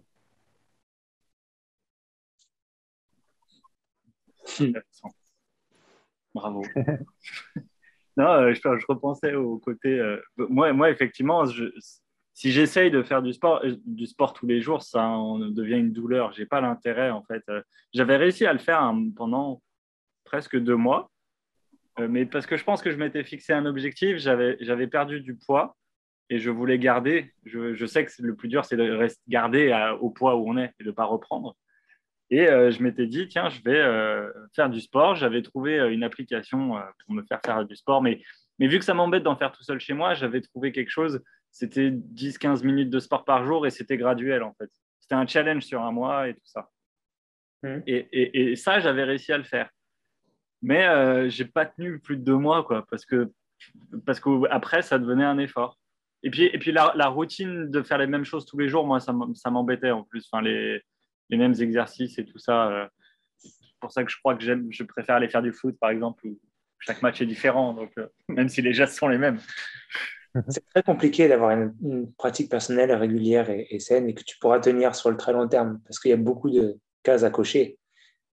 Il faut qu'il pour moi, la première case à cocher quand tu commences, après que l'aspect motivation du départ euh, soit passé, c'est le plaisir. Ce n'est pas du plaisir pendant la séance, c'est un frein moteur mental à chaque fois de dire Ok, là c'est de la séance, eh, je grince les dents, mais j'y vais. Si à chaque fois tu as ça et que ça se répète, au bout d'un moment, bah, les bénéfices associés à la séance seront moins forts que les bénéfices associés à, ne pas faire la séance. Tu ne la feras pas. Il faut toujours au début essayer d'enlever le maximum de freins liés au plaisir, liés au, du coup, au manque de plaisir, et faire des trucs qui te plaisent. Et si tu ne sais pas quoi faire, il faut aller chercher des, informations. Quoi. Et, euh, tu parles justement du plaisir. Euh, on sait que les. Enfin, c'est une question qu'on se pose beaucoup dans cette émission de euh, avoir sa passion comme métier. Est-ce que ça, au bout d'un moment, ça pourrait enlever du plaisir? Mais du coup, est-ce que, est que toi, tu fais quelque chose Enfin, est-ce que tu as besoin de faire quelque chose pour ne pas être saoulé au bout d'un moment de, faire ça et de travailler même dans, dans ta passion ma passion, c'est pas que les handstands, hein, déjà, c'est vraiment l'activité physique. Hein. Tu m'envoies faire un ping-pong, je peux jouer trois heures, je suis. Voilà. Donc, euh, ma passion, c'est l'activité physique, j'aime bouger. Il n'y a pas grand-chose qui me fera, je pense, ne plus aimer bouger. Même si mes coachings euh, me saoulent, si ça se passe mal, euh, si Emmanuel il commence à devenir horrible, ça va. Je vais quand même aimer jouer au ping-pong, donc je vais quand même être ma passion, on va dire. Si ma passion, c'est le mouvement, il n'y aura aucun problème, dans tous les cas. Ouais, donc ça va plus. Ouais, J'espère que j'ai répondu à ta question. Euh. Oui, oui, oui. Ok. On va bien avec ça. Quand on fait la passion, finalement, c'est le, cœur qui parle. Donc, euh, on rentre dans cette, euh, cette, fluidité de vie, cette simplicité de vie. Donc, c'est j'aime ou j'aime pas. Et je fais ou je fais pas parce que, enfin, je fais parce que j'aime, je fais pas parce que j'aime pas. Je mm. pense que c'est peut-être ça qui fait que bah, c'est toujours intéressant. Et puis, et puis c'est le côté peut-être nourrissant du côté illimité, en fait. Chaque pratique qu'on va faire, euh, est infini, euh, l'humain a une progression infinie. Donc c'est dans ce sens-là. Est-ce que, est que pour toi, le fait que ce soit une activité qui te nourrit tout le temps et que tu as envie de le faire, est-ce que quelque part ça, ça pourrait être une espèce de définition de la passion? Ouais, peut-être. Je ne sais, pas, sais pas comment je définirais une passion, comment je définirais ma passion? Le fait que ça me nourrisse, bah forcément, une passion doit, doit amener quelque chose de positif, amène quelque chose de positif. Mais euh, franchement, définir euh, passion, déjà, je pense que ça peut être euh, subjectif. Ça a le droit d'être subjectif, une définition de la passion. Mais ouais, c'est une question, une question assez compliquée, je trouve, pour donner une réponse simple. Et pour revenir à ce que tu disais tout à l'heure, David, tu parlais de, de, ce qui pourrait peut-être potentiellement me dégoûter et vouloir arrêter. Et en y portant un peu plus de, pensée. Et je trouve que c'est un sujet qui est, intéressant. Et euh, notamment, euh, je l'ai vécu euh, au, basket. J'étais joueur de basket. Ma passion à l'époque. Hein. J'aime toujours ça. Hein. La NBA, je suis tous les matins quand, quand il y a des résultats. Enfin bref, j'ai toujours une passion et j'ai eu peur de la, de la faire disparaître en devenant préparateur physique dans un club de basket. Du coup, en mêlant cette passion-là au métier euh, au métier préparateur physique. Et j'ai vraiment j'ai une expérience qui n'était pas terrible. Un semestre préparateur physique dans un club euh, à la Asvel féminin, en gros. J'ai fait un virage. C'est pas ce qu'il me fallait. Et pour le handstand, euh, ce serait, ça pourrait être potentiellement dangereux parce que du coup, effectivement, à l'heure actuelle, c'est mon métier. J'enseigne principalement les handstands. C'est comme ça que je fais mon marketing autour de moi. J'aimerais bien plus tard me diversifier. Mais c'est les handstands. Du coup, j'ai cette pression de continuer de pratiquer pour pouvoir continuer de m'améliorer et euh, en gros, de, de, plus en plus crédible. Et c'est une sorte de manière de me rassurer, de me dire que j'aurai peut-être plus facilement de plus en plus d'élèves, j'aurai une meilleure visibilité, et du coup, je ne veux pas mourir de faim, en gros. Alors que je pense que j'ai déjà un niveau suffisant pour enseigner à des débutants intermédiaires jusqu'à la fin de ma vie. Mais il y a quand même ce, ce danger potentiel, cette pression potentielle qui vient un petit peu euh, taguer, qui vient un petit peu brouiller euh, la motivation qui, pour moi, qui devrait être uniquement intrinsèque. Ça, c'est une sorte de motivation extrinsèque. Et, mais du coup, tu n'aurais plus du tout envie de refaire préparateur physique dans le basket? Euh, Peut-être plus tard. Si, c'est toujours un rêve que je pourrais avoir, mais lorsque je serai je pense que je pourrais déjà le faire, mais à l'époque, j'ai peur que ça détruise cette passion-là, que je n'aurais pas été capable de faire vraiment le distinguo. Et je pense qu'il faut avoir une certaine maturité pour, euh, pour garder une passion intacte tout en, tout en travaillant là-dedans de manière professionnelle. Je pense qu'il faut juste avoir une certaine maturité et pour prendre du recul. Une, une arme pour prendre C'est ce que j'allais dire. S'il y revient, s'il revient, il fera euh, la première équipe au monde qui fera du basket sans les mains. Avec les pieds? Eh, stylé. Mais normalement, tu n'as pas, pas, le droit de toucher euh, le ballon avec les pieds au basket, logiquement. non. On va pas aller loin. On pourrait faire des c'est tout. Ouais, tu pourras faire les Harlem Globetrotters si tu feras un match contre. Euh... Ouais. si là, putain. Va sauter quand tu es en train de faire du handstand en plus. Il y en a qui le c'est possible, hein, mais euh, avec un ballon sur les pieds pour marquer, c'est compliqué. Ouais. Un, un, dunk sur, euh, sur les mains, comme ça, vas-y. Ah, je, donnerais, je donnerais pas mal pour, euh, pour voir ça. Bah, ça peut ah bah, disons que les, les, paniers, euh, les paniers, il faudrait qu'ils soient à un mètre euh, de hauteur, quoi. Parce que 3 mètres, ça serait juste pas possible. Je sais pas si ça serait possible. Bah, après, ça se travaille, hein, l'extension. Hein, c'est comme tout. Hein, donc, ah, mais alors là, être, Il y en a qui poussent déjà bien, bien haut, hein, mais ils sont souvent petits, malheureusement. Donc, plus la taille, plus l'explosivité des membres supérieurs, c'est compliqué. bon, ah Peut-être un jour, il y en a qui y arriveront, mais à l'heure actuelle, je ne crois pas que ce soit... ça existe. Parlait d'objectif, ça peut très bien être un objectif. Hein. ouais, pas le mien. Là, je le vois même pas dans la, brume, celui-là. Ah là là. Restons sur nos rêves alors de voir euh, des gens faire du basket sur les mains. déjà, moi, les handisports qui font du basket, euh, je trouve ça incroyable. Euh, de les mm. voir bouger dans tous les sens et de mettre leur panier comme ça. Ça, mm. c'est incroyable. Mm. Carrément. C'est les JO en ce moment, mais on n'entend pas trop parler. Hein. Euh, bah, je reçois moi les notifications tous les matins de l'équipe me disant tiens il y a eu un certain nombre de médailles pour les Français je crois qu'ils se débrouillent pas trop mal quand même ouais ils sont dixième au classement un peu comme euh, les non paralympiques ouais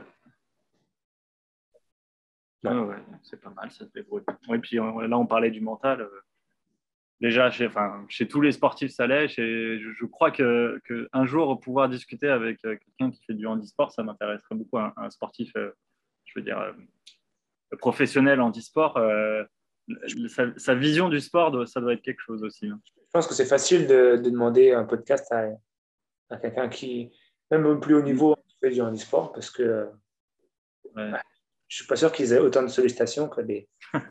non, c'est sûr. J'avais fait il y a quelques années une, une interview avec un, un, un, alors je sais non, il était malvoyant qui faisait du foot en salle. Euh, en fait, à, Lyon, il y a un club à Villeurbanne, enfin quoi, Villeurbanne, à côté de Lyon, et il y a un club de, alors je sais plus, je sais pas s'il existe encore, mais je pense que si quand même, de, de, de non et malvoyants. Euh, et, le gars avec qui j'avais fait l'interview, je crois que c'était le président du club à l'époque, et il était aussi en équipe de France de futsal euh, pour les malvoyants. Et du coup, il m'avait parlé de tout ça, euh, de toute sa façon de, j'allais dire de voir le foot, mais effectivement, de jouer et, tout ce côté. lui, en plus, il faisait un travail beaucoup de d'aller en parler aux gens. Ils, ils avaient créé une équipe de malvoyants qui jouait avec les valides. Et euh, alors à l'époque, ils n'avaient pas réussi à gagner un match, mais ils avaient réussi à marquer des buts. Du coup, ils disaient que ça faisait mal à l'adversaire, c'est à quoi ils se prenaient un but de, de, mal, de mal non-voyant et non-voyant. Mais, euh, mais oui, c'est vrai que c'était, euh, cette conversation-là était super intéressante. Donc, mm. Ouais, c'est sûr. Euh, ne pas celle que je vais pouvoir vous conseiller à la fin de l'émission. Emmanuel, il me disait que tu avais aussi lancé depuis peu une chaîne YouTube. Depuis avant-hier, ouais. bah voilà. c'est, tu peux, est-ce que tu veux nous en parler un petit peu? Bah, Avec plaisir. Euh, c'est une chaîne pour le moment consacrée à la pratique euh, des équilibres, ou du moins à l'enseignement de la pratique des équilibres. Donc là-dedans, je ne montre pas mes propres progrès ou quoi que ce soit, même si ce sera un peu le cas, mais toujours dans le contexte avec l'objectif de, de, partager mes connaissances et, des conseils. Et euh, bah, l'objectif, euh, on va dire, au premier plan, c'est de toucher le plus de gens et d'aider le plus de gens possible. Donc, produire de la qualité et que mes vidéos rencontrent un certain succès, ou du moins arrivent à atteindre les gens intéressés en France. Du coup, c'est français. Il n'y en a pas beaucoup, je crois, des, euh, des contenus comme ça en français aussi poussés sur la pratique des équilibres. Et euh, bah, l'objectif ensuite pour moi, moyen terme, long terme, c'est d'acquérir une certaine notoriété dans, dans, ma niche. Et euh, bah, encore une fois, ne pas crever de faim quand j'aurai 40 ans. Quoi. C'est un bel objectif de ça. Pour être honnête, hein, l'objectif d'une chaîne YouTube, ce c'est pas que de faire plaisir aux gens, c'est aussi de, à terme, gagner de l'argent pour moi je ne le fais pas que pour plaisir, c'est vraiment un, objectif, un, projet professionnel. Et, euh, ça a été euh, compliqué pour toi de, te lancer du coup euh, sur cette chaîne, de, de, vraiment de prendre ce moyen-là pour partager ce que tu fais? Compliqué. Je ne sais pas si a été compliqué. C'est pas comme si c'est quelque chose que je voulais faire depuis très longtemps, mais j'avais un blocage. je suis tombé progressivement dans YouTube. J'ai réalisé de plus en plus à quel point c'était un outil incroyable. Et maintenant, je l'utilise au quotidien tout le temps pour apprendre déjà.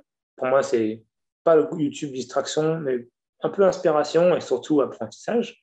Donc, j'apprends euh, dès dès que j'ai une question, dès que je veux vraiment apprendre quelque chose sur un sujet, on peut souvent trouver des tutoriels de très bonne qualité.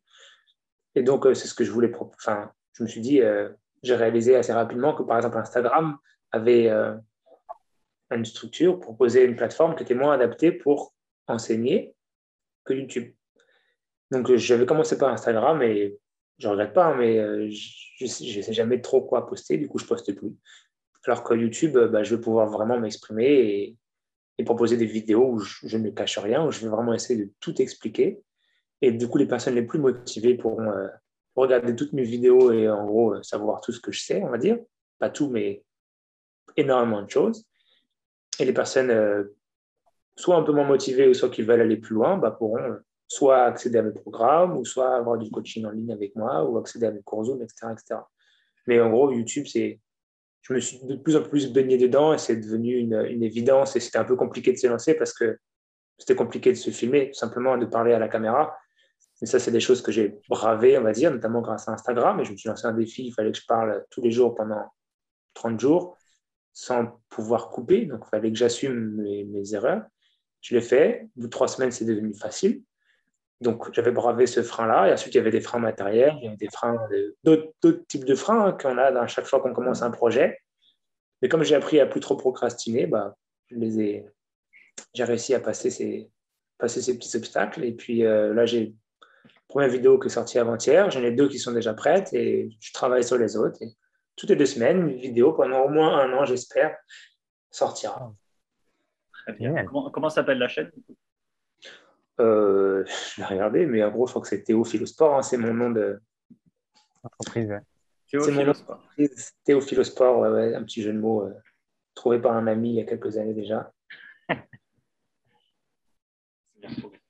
regarde, hein, je suis sur mon ordinateur. Si jamais euh, des gens écoutent l'émission, veulent. mettre en lien de toute façon. Ouais. ouais. D'accord. En lien, parce que sinon Théophile Sport ou Théophile Guizard, je crois, ça s'appelle Théophile Guizard. C'est quelque chose qu'il faudra que je change d'ailleurs. voilà. Donc, peut-être que d'ici à ce que le podcast sort, ce sera Théophile Sport, mais sinon Théophile Guizard. Ouais, c'est très bien. Mais euh, tu, parlais de quoi, du coup, sur Instagram? De tout, euh, de tout et de rien. Euh, au début, je parlais du fait de lancer ce challenge et de pourquoi. Et puis ensuite, parlais pas forcément de la pratique des équilibres. Je parlais quelquefois, je me lançais des défis souvent, des défis de parler en public ou de parler japonais en public, de parler torse nu en public ou de chanter. J'ai dansé, j'ai montré des choses comme ça où j'étais vraiment pas à l'aise. Notamment celle où je dois chanter. Quand je la regarde encore, j'ai des frissons de mal à l'aise. Mais euh, voilà, c'était vraiment, je me lançais des défis. Quelquefois, je parlais de, sujets d'actualité, de coronavirus, etc. Des choses que, que je ne fais pas hein, sur les réseaux. J'ai du mal à, à donner mon point de vue sur le réseau. Voilà, en gros, tout ce qui me faisait du mal, tout ce qui était difficile, bah, je le faisais. Et est-ce que tu vas mettre de ça aussi dans tes vidéos sur YouTube? Euh, c'est pas le, Dans un premier temps, le projet, c'est de, faire vraiment du qualitatif avec un peu d'humour quand même, mais du qualitatif. Et à terme, pourquoi pas, hein, si jamais, euh, à terme, rajouter peut-être plus de plaisir et plus de kiff perso, mais euh, moi, j'ai du mal à accrocher à un YouTuber qui commence à, parler de lui, on va dire, si je ne le connais pas. Par contre, si je connais le YouTuber, j'adore qu'il parle de lui. Donc voilà, il faut que les gens apprennent à me connaître un petit peu. Et ensuite, pourquoi pas, s'il y a des demandes et si je sens que c'est possible, je pourrais commencer à déconner et, faire plus de développement personnel, pourquoi pas, via dans ma, dans ma chaîne. Mais ce n'est pas le projet du jour. C'est fou. Cette... je trouve vraiment qu'on parle de, bah, de passion dans, ce podcast et que, et que des plateformes comme YouTube sont vraiment des plateformes où c'est fait pour ça, c'est fait pour que les gens partagent ces passions-là. Ouais, il y a beaucoup de passionnés sur YouTube. Ouais. Euh, là, pareil, je m'intéressais à Twitch aussi, où j'écoutais des, des, Twitchers qui parlent de, qui parlent de ça, enfin des streamers, pardon, qui, qui parlent de, de Switch, qui disent, mais si tu as une passion et, et que tu es suffisamment passionné pour vouloir en parler, enfin pas suffisamment passionné, mais que tu as suffisamment envie de la partager, c'est la plateforme idéale où tu peux juste parler comme ça avec les gens qui viennent te voir, même si c'est une personne. Ouais, c'est clair. Franchement, je n'ai jamais utilisé, mais je trouve que cette plateforme est complètement géniale. Je comprends pourquoi ça marche je comprends clairement comment, pourquoi ça marche. Je, sais que quand j'étais jeune, j'adorais regarder euh, le copain de ma grande sœur jouer à Final Fantasy. Je pouvais regarder 5 heures à la suite. pourquoi Switch, ça marche quoi. Et si les gens ils parlent bien de ce qu'ils font, qu'ils sont drôles, qu'ils ont du charisme, ce qui est le cas hein, pour beaucoup de, personnes dans cette plateforme, bah, c'est le succès. Oui, parce que c'est vrai que ça a beaucoup commencé. On parlait des jeux vidéo, il y en a qui choisissent d'en faire leur métier, justement. ouais, c'est ouf hein, qu'on puisse faire ça. Bah déjà, pour vivre des lectures sur les mains, certains trouveront ça incroyable. C'est ce que j'allais dire. Il y a dix ans, on disait que tu pouvais vivre des jeux vidéo, on n'y croyait pas forcément. Là, tu nous dis qu'on peut vivre de faire l'équilibre sur les mains. Bah, moi, moi, maintenant, je crois quand on me dit ça. Hein. Je vais croire tous ceux qui me, qui me disent ça maintenant. Pour beaucoup, c'est pas un métier. C'est possible. Ouais. Bien, pas grave. Ah non, et c'est en même temps une philosophie, la philosophie, en fait, n'est pas un métier pour beaucoup, mais finalement, c'est de la philosophie que tu fais avec du sport. Quoi. Donc, euh, mmh. c'est du sport que tu fais avec de la philosophie, ça dépend le sens. La foule à poule, quoi. C'est une manière de gagner de l'argent, en tout cas, et de pouvoir en vivre. Après, est-ce que c'est qu'un travail? Euh, Chacun a sa définition aussi. Oui, c'est peut-être ça le changement qu'il y a aussi, et c'est peut-être ça qu'on recherche un peu avec Emmanuel sur, sur ce podcast, de savoir. Euh, euh, parce que pour l'instant, on, a on a surtout eu des gens qui, qui vivent d'une façon de leur passion. La passion. Leur passion leur fait gagner de l'argent, on va dire. Mais le but, c'est aussi d'essayer d'aller parler avec des gens qui ont des passions qui ne leur font pas gagner de l'argent. Donc, on a un peu cette recherche-là de savoir. Bah, J'en ai d'autres des passions, et notamment, j'ai hésité à vous en parler. Euh, j'ai hésité à ne pas vous parler de mouvement du tout, vous mettre un contre-pied.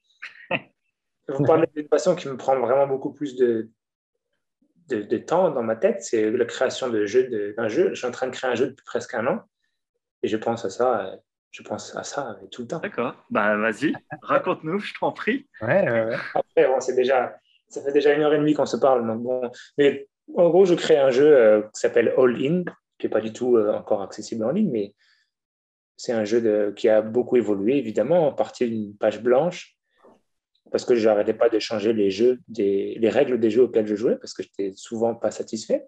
Pour moi, on pouvait faire mieux. Du coup, ma copine m'a dit bah, Pourquoi tu ne crées pas ton jeu? Oh, cas. J'ai commencé et euh, je ne me suis pas arrêté. Je ne me suis pas arrêté. Deux mois après, j'ai même envoyé ces prototypes de jeux à des amis pour Noël.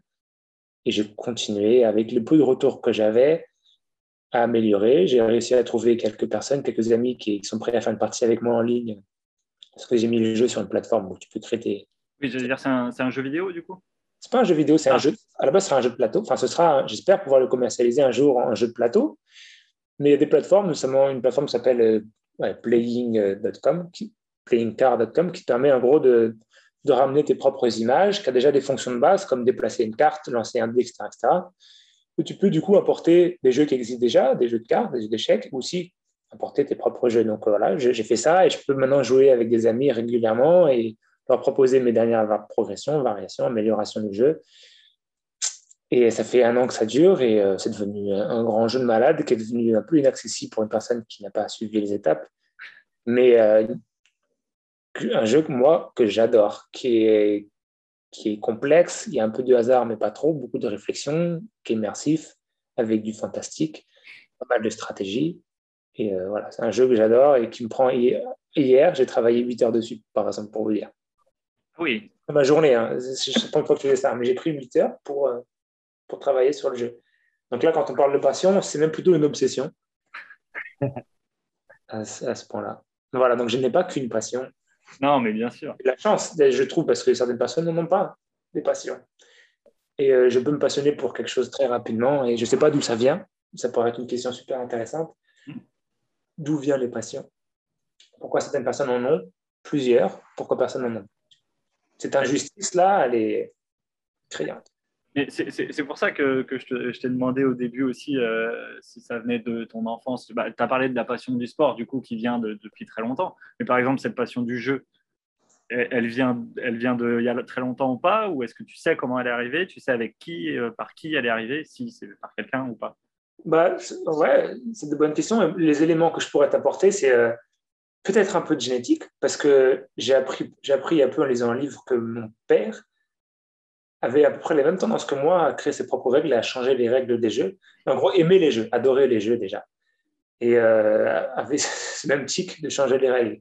Et ça, je ne le savais pas du tout avant de commencer à changer les règles. Donc, je ne sais pas s'il n'y a pas une partie génétique. Après, je ne sais pas à quel point la génétique peut expliquer certaines choses. Mais, euh, et puis, euh, notamment dans moi, la création de ce jeu-là, je peux mettre dans un seul truc énormément de choses que j'aime je peux piocher dans plusieurs types de jeux que j'aime, des mécanismes de jeu que j'aime, des univers de jeux que j'aime. C'était clairement le concept de mon jeu, aller piocher dans plein d'univers, un peu comme la culture du mouvement, où tu viens piocher dans plein de sports. Là, j'allais piocher dans l'univers manga, l'univers Marvel et tous les univers euh, que j'aime et que mes amis aimaient, ce qu'ils pouvaient aussi faire, pour créer ce jeu-là. Donc en fait, c'était vraiment une, manière, une manière pour moi de rassembler énormément de choses que j'aime et d'en créer quelque chose, de faire quelque chose vraiment créatif avec, qui allait me prendre beaucoup de, beaucoup de temps, beaucoup de, beaucoup de concentration. Enfin, voilà, et tout ce temps-là, cette concentration, c'est vraiment juste du bonheur. Je, je, baigne dans, dans plein de trucs que j'aime. Et c'est devenu obsessionnel. Quoi. Mais ouais, d'où ça vient exactement? Alors, ça, c'est une question fondamentale. Pas vraiment y J'aime bien, il y a toujours cette notion de partage dans tous les cas. Hmm. Ouais, ouais, c'est vrai. Moi, j'y mets, je mets beaucoup aussi dans les passions la notion de partage, donc je comprends, ça me parle bien. Bah, ça, Même ma pratique, hein, là, elle est très individuelle. Et ce qui me manque, et je le sais, c'est une communauté avec laquelle la partager. C'est ce que j'aimerais créer moi-même ou intégrer, ou les deux, mais voilà, je veux, ça me manque, communauté. Tu en, as un petit peu sur Lyon euh, quand tu viens de temps en temps, tu fais tes événements, des choses comme ça Ah ouais, c'est un bonheur. Un vrai bonheur, ouais. Et pour moi, la, pratique individuelle restera indispensable, mais en termes de pourcentage, là, c'est 99% individuel, 1% collectif, et j'aimerais bien que ce soit plutôt du 50-50. Mais oui, parce que du coup, tu fais tout en ligne pour l'instant, même euh, les cours de sport que tu fais et tout. Mais est-ce que c'est -ce un, un, choix que tu as fait ou est-ce que ça a notamment été provoqué par le Covid, j'imagine Mais euh, c'était un choix que j'avais fait avant déjà. J'ai commencé avant le Covid. Et euh, c'est un choix parce que je voulais avoir cette liberté géographique, tout simplement. Et je veux pouvoir euh, voyager des mois et des mois dans des pays étrangers, euh, notamment au Japon, et pouvoir continuer à, pour continuer à croître, à grandir, pas juste stagner, mais à grandir, où que je sois. Cette volonté de croissance et d'être une meilleure version de moi-même, elle est ancrée et j'en ai besoin pour me sentir bien. Du coup, je ne voulais pas être dépendant d'un lieu, pour ça, pour avoir cette, possibilité de grandir. Et tant que je ne saurais pas où et quand je voudrais me poser, me poser plusieurs années, voire définitivement, je voudrais développer le coaching en ligne avant tout. Il y a l'air d'avoir une grande notion de liberté chez toi, du coup, que ce soit dans ta pratique du, du sport que euh, dans ton métier. Que... Ouais, ouais c'est sûr. Et après, la liberté, elle n'est pas forcément reliée à ce besoin géographique, mais comme moi, je ne savais pas où je voulais me mettre, je ne savais pas où je voulais être, bah, ma liberté passait par cette liberté géographique. Alors que je sais que plus tard, euh, je n'aurais plus besoin du tout de cette liberté géographique parce que je, pourrais me sentir libre à, un endroit. Mais à l'heure actuelle, enfin, ma liberté, clairement, elle est au centre de mes, de mes choix. Au centre de la, de, du mouvement aussi, j'imagine. Ouais. En fait, c'est accroître mes possibles, accroître mon monde des possibles, qui est peut-être si je si j'ai creusé un peu et que je voulais mettre des mots, c'est peut-être ça qui, qui me booste, qui me motive, c'est pouvoir faire plus. Et du coup, la liberté est au cœur de ce truc-là. Et c'est pas forcément le faire, hein, c'est juste pouvoir faire plus. Être avec la gravité. Hein? Oui. Oui, c'est être la meilleure, meilleure version de soi-même. Et puis euh, là, en l'occurrence, euh, pouvoir euh, transgresser les règles de la gravité terrestre, quelque part. Mais en gros, le, le handstand, pour moi, c'est pas vraiment le, le handstand en lui-même qui me, qui me plaît. C'est le, fait de tout ce que ça m'apporte autour et le, fait que c'est un, outil d'apprentissage qui me permet de maîtriser de mieux en mieux mon corps et que je peux appliquer ensuite dans plein d'autres disciplines. Parce qu'en soi, tenir en équilibre sur ses mains, euh, c'est beau 30 secondes, mais ensuite, euh, une fois que tu sais faire, pourquoi continuer? Bah, Parce que ça t'apporte énormément de choses. Et puis le tenir euh, même sur la longueur en termes de temps. C'est pas tout d'apprendre, de le faire, de le tenir trois semaines, et puis voilà. Là, c'est comme tu dis, quand c'est une hygiène de vie, c'est c'est le côté challengeant peut-être de se dire, bah tiens, j'aimerais bien tenir 30 secondes tous les jours, mais pendant 40 ans. Bah oui, ça devient un style de vie. Et tous les changements qui sont c'est des changements qui s'inscrivent dans ton, dans ton style de vie, dans ton quotidien. Ou pas quotidien, mais qui sont régulièrement là, qui sont naturels. Tout ce que tu fais qui, qui dure que 2-3 semaines, euh, bah, ça va apporter des changements sur 2-3 semaines. D'où le fait que, autre sujet, hein, je divague, hein, mais tout ce qui est régime, c'est souvent du vent parce que c'est souvent très, très, temporaire, ou tout ce qui est euh, programme euh, de sport dans une application qui dure un mois, c'est souvent très bien pour prendre parce que ça a des effets et du coup ça se vend bien. Mais tant que ça ne s'inscrit pas dans un style de vie et en douceur et via le plaisir, mm. bah, ça ne restera pas. Quoi. Ça peut rester plusieurs années, hein. notamment quand tu es dans une communauté, notamment les crossfitters, ils en font autant malgré le fait que ce soit souffrance, souffrance, parce qu'ils sont dans une communauté et qu'il y a un certain plaisir à partager ce douleur. Un crossfitter qui s'entraîne tout seul, il y en a beaucoup moins déjà, il y a d'autres motivations. Mais voilà, quand tu t'entraînes notamment seul, euh, impossible. Il faut. C'est cette fameuse phrase de euh, je me fais un petit plaisir.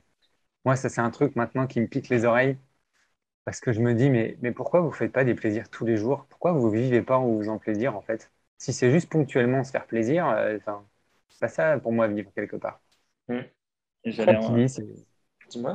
J'allais en venir à, ça, au, côté euh, plaisir dans l'éducation, que enfin, les gens disent ça parce qu'on ne nous apprend pas quand on est, quand on est petit à apprendre en, ayant du plaisir, au final. Hmm. Hmm. Alors que c'est essentiel pour moi sur le long terme, si tu veux continuer de le faire après. Bien sûr. Les, seules choses qu'on apprend avec le plaisir quand on est plus jeune, c'est euh, c'est plus les arts et le sport, quoi, on va dire. On, nous met parce que c'est pas quelque chose qui est obligatoire. Et donc, du coup, on nous met un truc de plaisir. Mais ce qui est obligatoire à l'école, si tu tombes sur des bons professeurs, ils vont réussir à te faire apprendre euh, en, plaisir. Mais on va dire que de façon générale, je, pense que bien sûr, euh, ça s'améliore de plus en plus. Hein. Les copains instituteurs, euh, veuillez pas que je dise ça. On se dit, ouais. Mais ouais, ouais, le plaisir. Il y a d'autres sources de motivation interne, hein, j'imagine, mais le plaisir, euh, elle est très simple et c'est la plus fondamentale peut-être. Mais euh, pour répondre à Emmanuel, ce que tu disais, euh, je comprends aussi que ce soit difficile de, vivre de ça, enfin de, faire un choix de vie orienté sur le plaisir, parce que moi, personnellement, j'ai pu choisir ce style de vie-là parce que j'avais pas, parce que j'avais un cadre de vie, j'avais un environnement qui me le permettait. Et c'est assez rare, je crois. Il faut déjà vivre dans un pays où tu as les opportunités de croître en faisant ce qui te plaît. Il faut avoir une situation familiale peut-être stable. Il ne euh, faut pas être à la rue en tous les cas. Moi, je n'étais pas à la rue, j'étais pas. Heureusement que j'ai trouvé un petit boulot et un chômage en Suisse qui m'a permis de me lancer, mais j'ai pris des risques et tout. Mais quand même, j'ai pu prendre ces risques-là parce que je savais qu'au pire, euh, je pouvais retourner chez ma mère ou je pouvais demander de l'argent à un cousin. Voilà. Si on n'a pas toutes ces conditions réunies là, c'est difficile. Et euh, je comprends tout à fait qu'on fasse d'autres choix dans, ce monde actuel là où euh, l'argent, sans argent, tu fais pas grand chose. Quoi. Donc, moi, j'ai beaucoup de chance. Je sais très bien que j'ai beaucoup de chance. Et du coup, je vais jamais. J'essaie toujours de faire en sorte de faire comprendre que j'ai de la chance et de ne pas faire culpabiliser les gens autour de moi qui n'ont pas fait ce choix-là ou qui n'ont pas pu faire ce choix-là. C'est un peu sécurité versus plaisir, en fait, dans notre société, on dirait aujourd'hui. Ouais. Et la sécurité, je comprends que, notamment quand tu n'es pas seul, quand tu as des enfants, bah, ouais, bien sûr. ça devient la responsabilité après. C'est pas de l'acheter, c'est vraiment la responsabilité. Au contraire, ce serait presque lâche d'abandonner cette responsabilité pour euh, te lancer dans, prendre le risque de te lancer dans du plaisir. C'est compliqué. Ça se travaille, quoi. Ça se met en place. C'est ça. Oui, oui, ça se construit. Le tout, c'est pas d'abandonner, effectivement. Mais le risque, c'est d'abandonner ton rêve et tes plaisirs après 10, 15, 20 ans peut-être d'un métier éreintant qui ne te plaît pas. C'est à tout prix ce que je voulais éviter aussi. Hein. C'est ce que je veux toujours éviter. J'en suis toujours pas sorti de l'auberge. Mais tu y travailles, donc euh, il y a forcément des résultats. C'est ça, j'y travaille. Du coup, déjà, au jour le jour, ça va parce que j'avance vers ça. Et il euh, n'y a pas de raison que ça fonctionne pas, que ça fonctionne pas de mieux en mieux. pas, je pense que mes enseignements sont de bonne qualité. Mes élèves en sont contents, en tout cas. Emmanuel est parti. il a l'air heureux, donc ça va. Continuer de m'améliorer en tant qu'enseignant et en tant que pratiquant. Il n'y a pas de raison que, en tant que communicant aussi, marketing, ça devrait marcher pour moi s'il n'y a pas d'accident. Et voilà. A priori, ça devrait marcher. En tout cas, j'espère. Mais du coup, si j'ai bien compris, euh, tu vas m'avoir sur le dos toute la vie alors Parce que du coup, j'en ai fait une hygiène de vie alors. Après, le but de mon, de mon enseignement aussi, pour ne pas effrayer ceux qui m'écoutent, c'est de ne pas emprisonner mes élèves à vie avec moi. Et j'essaie de leur enseigner des choses qui les rendent indépendantes. Après, si l'élève veut rester avec moi, avec plaisir. Hein. Mais après, manuel, tu as des outils pour t'entraîner seul déjà, plus que euh, je crois, hein, plus que des personnes qui sortent de STAPS, par exemple, en ayant suivi le cursus simple, sans aller explorer à droite à gauche, ils n'auront pas une capacité aussi poussée que la tienne à déjà à, aller chercher le plaisir, à s'écouter, et pas autant de motivation, on va dire, intrinsèque. J'essaie d'amener la motivation intrinsèque, motivation vraiment personnelle à, la pratique. Quoi. Ouais, bah ça marche bien en tout cas. Hein. Bah, chez toi, c'est vraiment aller... Ouais, ouais c'est ça, d'aller vraiment chercher en soi et en s'écoutant, en se respectant, en avançant justement à son rythme. Et c'est marrant parce que je me vois au tout début, euh, quand on a commencé à me dire euh, Ouais, mais est-ce que je vais être assez rapide, pas rapide, et puis par rapport à d'autres, etc. Et alors aujourd'hui, enfin, tu vois, de savoir si c'est normal au bout de deux ans d'en être là où j'en suis, est-ce que c'est classique, pas classique, rapide ou pas rapide, bah, en fait, je m'en fous réellement. Enfin, tu vois, c'est. Mmh. Mmh. Bah, t'as compris un truc, quoi. Ouais, bah, c'est ça. Bah, merci. Hein. Merci à toi là-dessus. Coaching réussi. c'est ça. Et bah, euh, pour continuer, euh, la dernière petite question, euh, c'est quoi le futur pour toi? Futur moyen, court, long terme? Celui que tu veux. Justement, est-ce que tu as des, objectifs courts, moyens, long terme? Est-ce que comment comment, ou quoi dans le futur? Est-ce que tu te vois justement euh, gagner encore de l'argent avec ça ou plus du tout? Bah, J'ai effectivement des, euh, visions de moi euh, court, moyen, long terme et ça m'aide au quotidien et je ne saurais pas ce que je ferais sans ces visions-là. Et bah, une vision que je trouve intéressante et que, que je vise, elle n'est pas nécessairement. Je ne vais pas parler nécessairement de ma pratique parce que ça, ce sera toujours là et que et que ça va pas m'amener à être euh, Arnold Schwarzenegger ou ça va pas m'amener à être un spécialiste, mais juste m'amener à à bouger de mieux en mieux, pouvoir faire de plus en plus de choses. Et ça, je ne me donne pas de limite, je ne me donne pas de date, pas d'objectif. C'est mon style de vie. Par contre, mon, futur professionnel et, et, personnel, bah, c'est déjà d'arriver à vivre du coaching en ligne, que ce soit toujours une source, bah, déjà pour moi, de, capacité d'enseigner et de partager, une source de revenus stable fixe, enfin pas fixe, mais du moins un minimum stable, qui me permettent de me lancer dans d'autres projets, euh, notamment des workshops en France ou à l'étranger. J'aimerais beaucoup essayer euh, de passer pas mal de temps, pas mal de semaines, d'années à, pouvoir voyager ou pas forcément voyager, aussi à accueillir des stages, des stages d'équilibre ou autres. Ça, c'est quelque chose que j'aimerais bien développer professionnellement. Et aussi, bah, trouver un endroit, un endroit de vie que je pourrais partager avec Lina. A priori, on est parti pour, euh, se lancer ensemble dans cette aventure-là. Et un lieu d'accueil où je pourrais du coup accueillir des stages, on pourrait accueillir aussi des gens pour manger, une sorte, pas une, pas une brasserie, mais un lieu d'accueil où je pourrais aussi organiser des, des tournois de jeux de société, des tournois de ping-pong.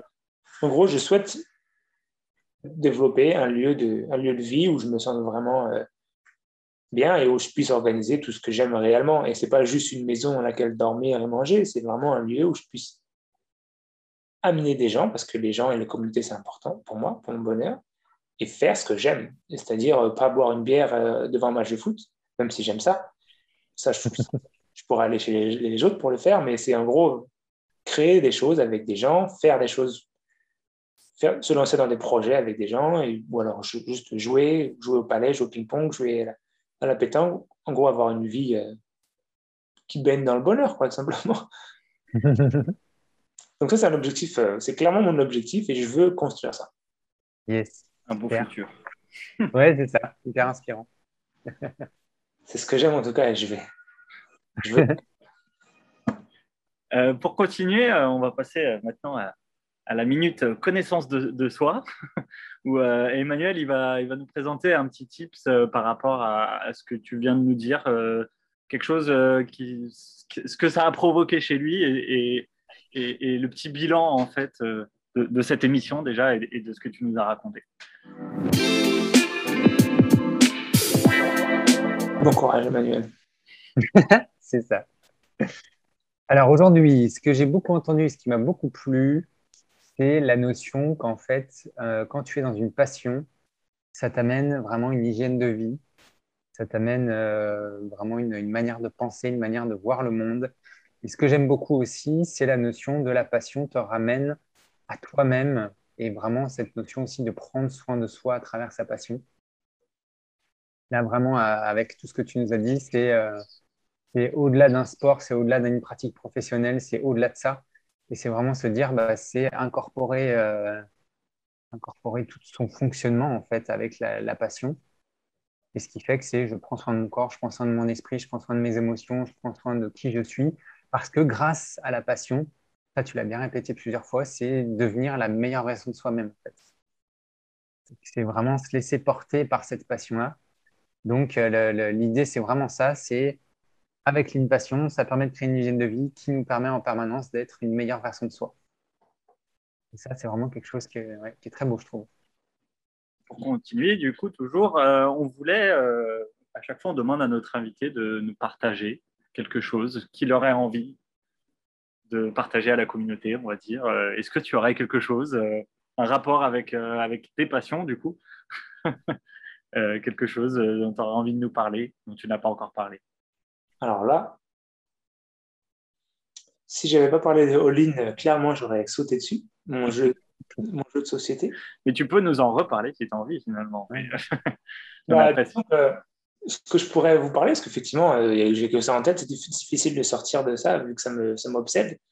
Euh, si dans l'audience, il y a des gens qui sont motivés pour euh, apprendre un, jeu profond, et ouais, envoûtant presque, de mon point de vue, et qui ont envie de, tester avec moi et de, pourquoi pas, m'aider à le développer, euh, bah, qui prennent contact avec moi. je suis toujours en recherche de personnes motivées pour, euh, pour le développer, en fait.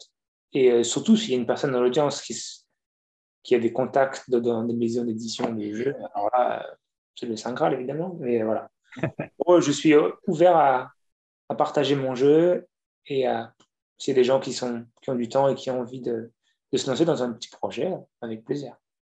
Et euh, du coup, comment on fait pour te contacter? Euh, Le plus simple, c'est Facebook ou Messenger. Euh, c'est la même chose, Messenger ou Instagram. sur Instagram, je suis sous le nom de Théo Philosport. Donc, Théophile, mon prénom, et le jeu de mots avec au sport. Donc, assez facile à, à trouver. T-H-E-O-P-H-I-L-O-S-P-O-R-T. Théophilosport. Sur Facebook, euh, on peut trouver Théophilosport aussi, c'est ma page. Mais je réponds moins et je réponds plutôt à Messenger sur ma page euh, personnelle Théophile Guizard. Tu as aussi du coup ta page YouTube, bon, c'est pas pour te contacter, mais qu'on peut aller voir. Oui, ma page YouTube. Pour l'instant, je crois que c'est Théophile euh, qui, qui devrait chercher. Mais du coup, j'espère que c'est dans les liens, comme vous avez dit. Euh. On mettra tout ça pour les gens qui veulent aller plus loin, qui veulent faire du sport en ligne avec toi. Regardez ma première vidéo euh, qui parle du placement des mains dans les équilibres. Donc, on parle de, on parle de tout en bas. Logique. Et vraiment bien. Moi, j'ai vraiment beaucoup aimé. Il y a vraiment du rythme, euh, de la technique, de la précision, un peu d'humour, effectivement, de la légèreté, de la simplicité. Donc, euh, vraiment top. Merci. Manu recommande, donc c'est bon. en parlant de recommandations, je me file à moi-même une transition. Euh, exactement comme à chaque fois on demande qui tu nous recommanderais comme invité pour une prochaine émission et pourquoi? Bah, j'ai un peu réfléchi, hein. c'était pas facile. Et euh, puis, euh, j'ai trouvé une personne qui, euh, je pense, pourrait vous intéresser. C'est Martin. Martin, si tu écoutes l'émission, j'espère que tu m'en veux pas de te lancer dans un podcast de désert. Martin, que vous pouvez aussi trouver sur Instagram. Je vais bien être sûr de bien le épeler. Parce que vous ne le trouverez pas sous le nom de Martin, mais vous le trouverez sous le nom de Movement Club Paris. Donc, euh, comme le nom peut vous faire euh, deviner, c'est un... il est dans la philosophie du mouvement, mouvement de culture. Il a créé une école, euh, un groupe, une classe, des classes, des cours de mouvement à Paris. Donc, ça s'appelle Movement, c'est créé en anglais, hein, sans le U. Movement Club Paris. Il s'appelle Martin. Et bah, il pourrait vous parler aussi de plus en, plus en détail encore de la culture du mouvement. Il a rencontré lui-même euh, ce cher Ido Portal et il enseigne le mouvement, même bien quand je dis au début du cours, au début du podcast, que c'était peut-être euh, incohérent d'enseigner le mouvement. Vous, pourrez lui dire que j'ai dit ça et voir, ça, pourrait être intéressant. On va déclencher une guerre. Bien entendu, euh, je pourrais nuancer mes propos et trouver beaucoup, beaucoup d'avantages à l'enseignement du mouvement, notamment à la création d'une communauté autour de ça. C'est ce qu'il ce qui fait à Paris. Et puis voilà, une personne intéressante hein, qui a vécu pas mal de, choses intéressantes et qui, qui pareil, essaie de se lancer sur Instagram, sur YouTube aussi, qui, qui pagaille aussi pour essayer de s'en sortir et euh, bah, qui, qui, mène une vie euh, autour de cette passion-là, du mouvement, qu'il a, qu'il a clairement. Après, bien être redondant avec moi, mais c'est pas la même histoire pour autant, je crois. Bah non, non, chaque histoire est différente de toute façon. voilà, c'est un bon ami et je vous, je vous le recommande. Une voix grave, bien agréable. Excellent. Eh ben, merci beaucoup. Hmm. Merci euh, d'avoir partagé ce temps avec nous. Hmm. Bah, merci à vous deux, c'était très sympa pour moi. Ouais, complètement. J'espère que les gens ont été intéressés par, euh, par euh, la passion du mouvement, l'art du mouvement et tous ces mots qu'on peut donner à ça. Et donc, le message, c'est d'aller se bouger, c'est ça? De faire du mouvement dans la rue si vous avez envie De trouver un truc qui vous fait plaisir vraiment, intérieurement. Quoi. Et si vous ne trouvez pas, si vous ne savez pas, bah, contactez-moi. Et même si ce n'est pas moi qui vais vous enseigner, je peux vous guider sur des pratiques euh, dont on n'entend pas parler. Quoi. Non, mais tu es bon en marketing, il hein, n'y a pas de souci, je ne m'inquiète pas pour ça. ah, J'apprends, il faut, il faut commencer à, à parler de soi, hein, sinon c'est compliqué. Bon. Bah, eh ben, merci à tous en tout cas. Et puis je vous souhaite euh, une bonne journée, une bonne soirée, une bonne après-midi, une bonne nuit pour euh, tout dépend d'où on est dans le monde. Exactement. Euh, et, à bientôt tout le monde. À bientôt, bonne continuation pour passionner Merci. Merci beaucoup, merci à toi. À bientôt. Ciao. Ciao. Ciao. Ce que j'adore découvrir les passions, je trouve que c'est ce qui donne du sens à la vie et qui met du croustillant dans le quotidien. Pas toi et avant de partir, je t'invite à partager cet événement pour inspirer ceux à qui tu penses et t'abonner pour venir prendre ta dose de passion. Alors à très bientôt et maintenant c'est à toi de jouer.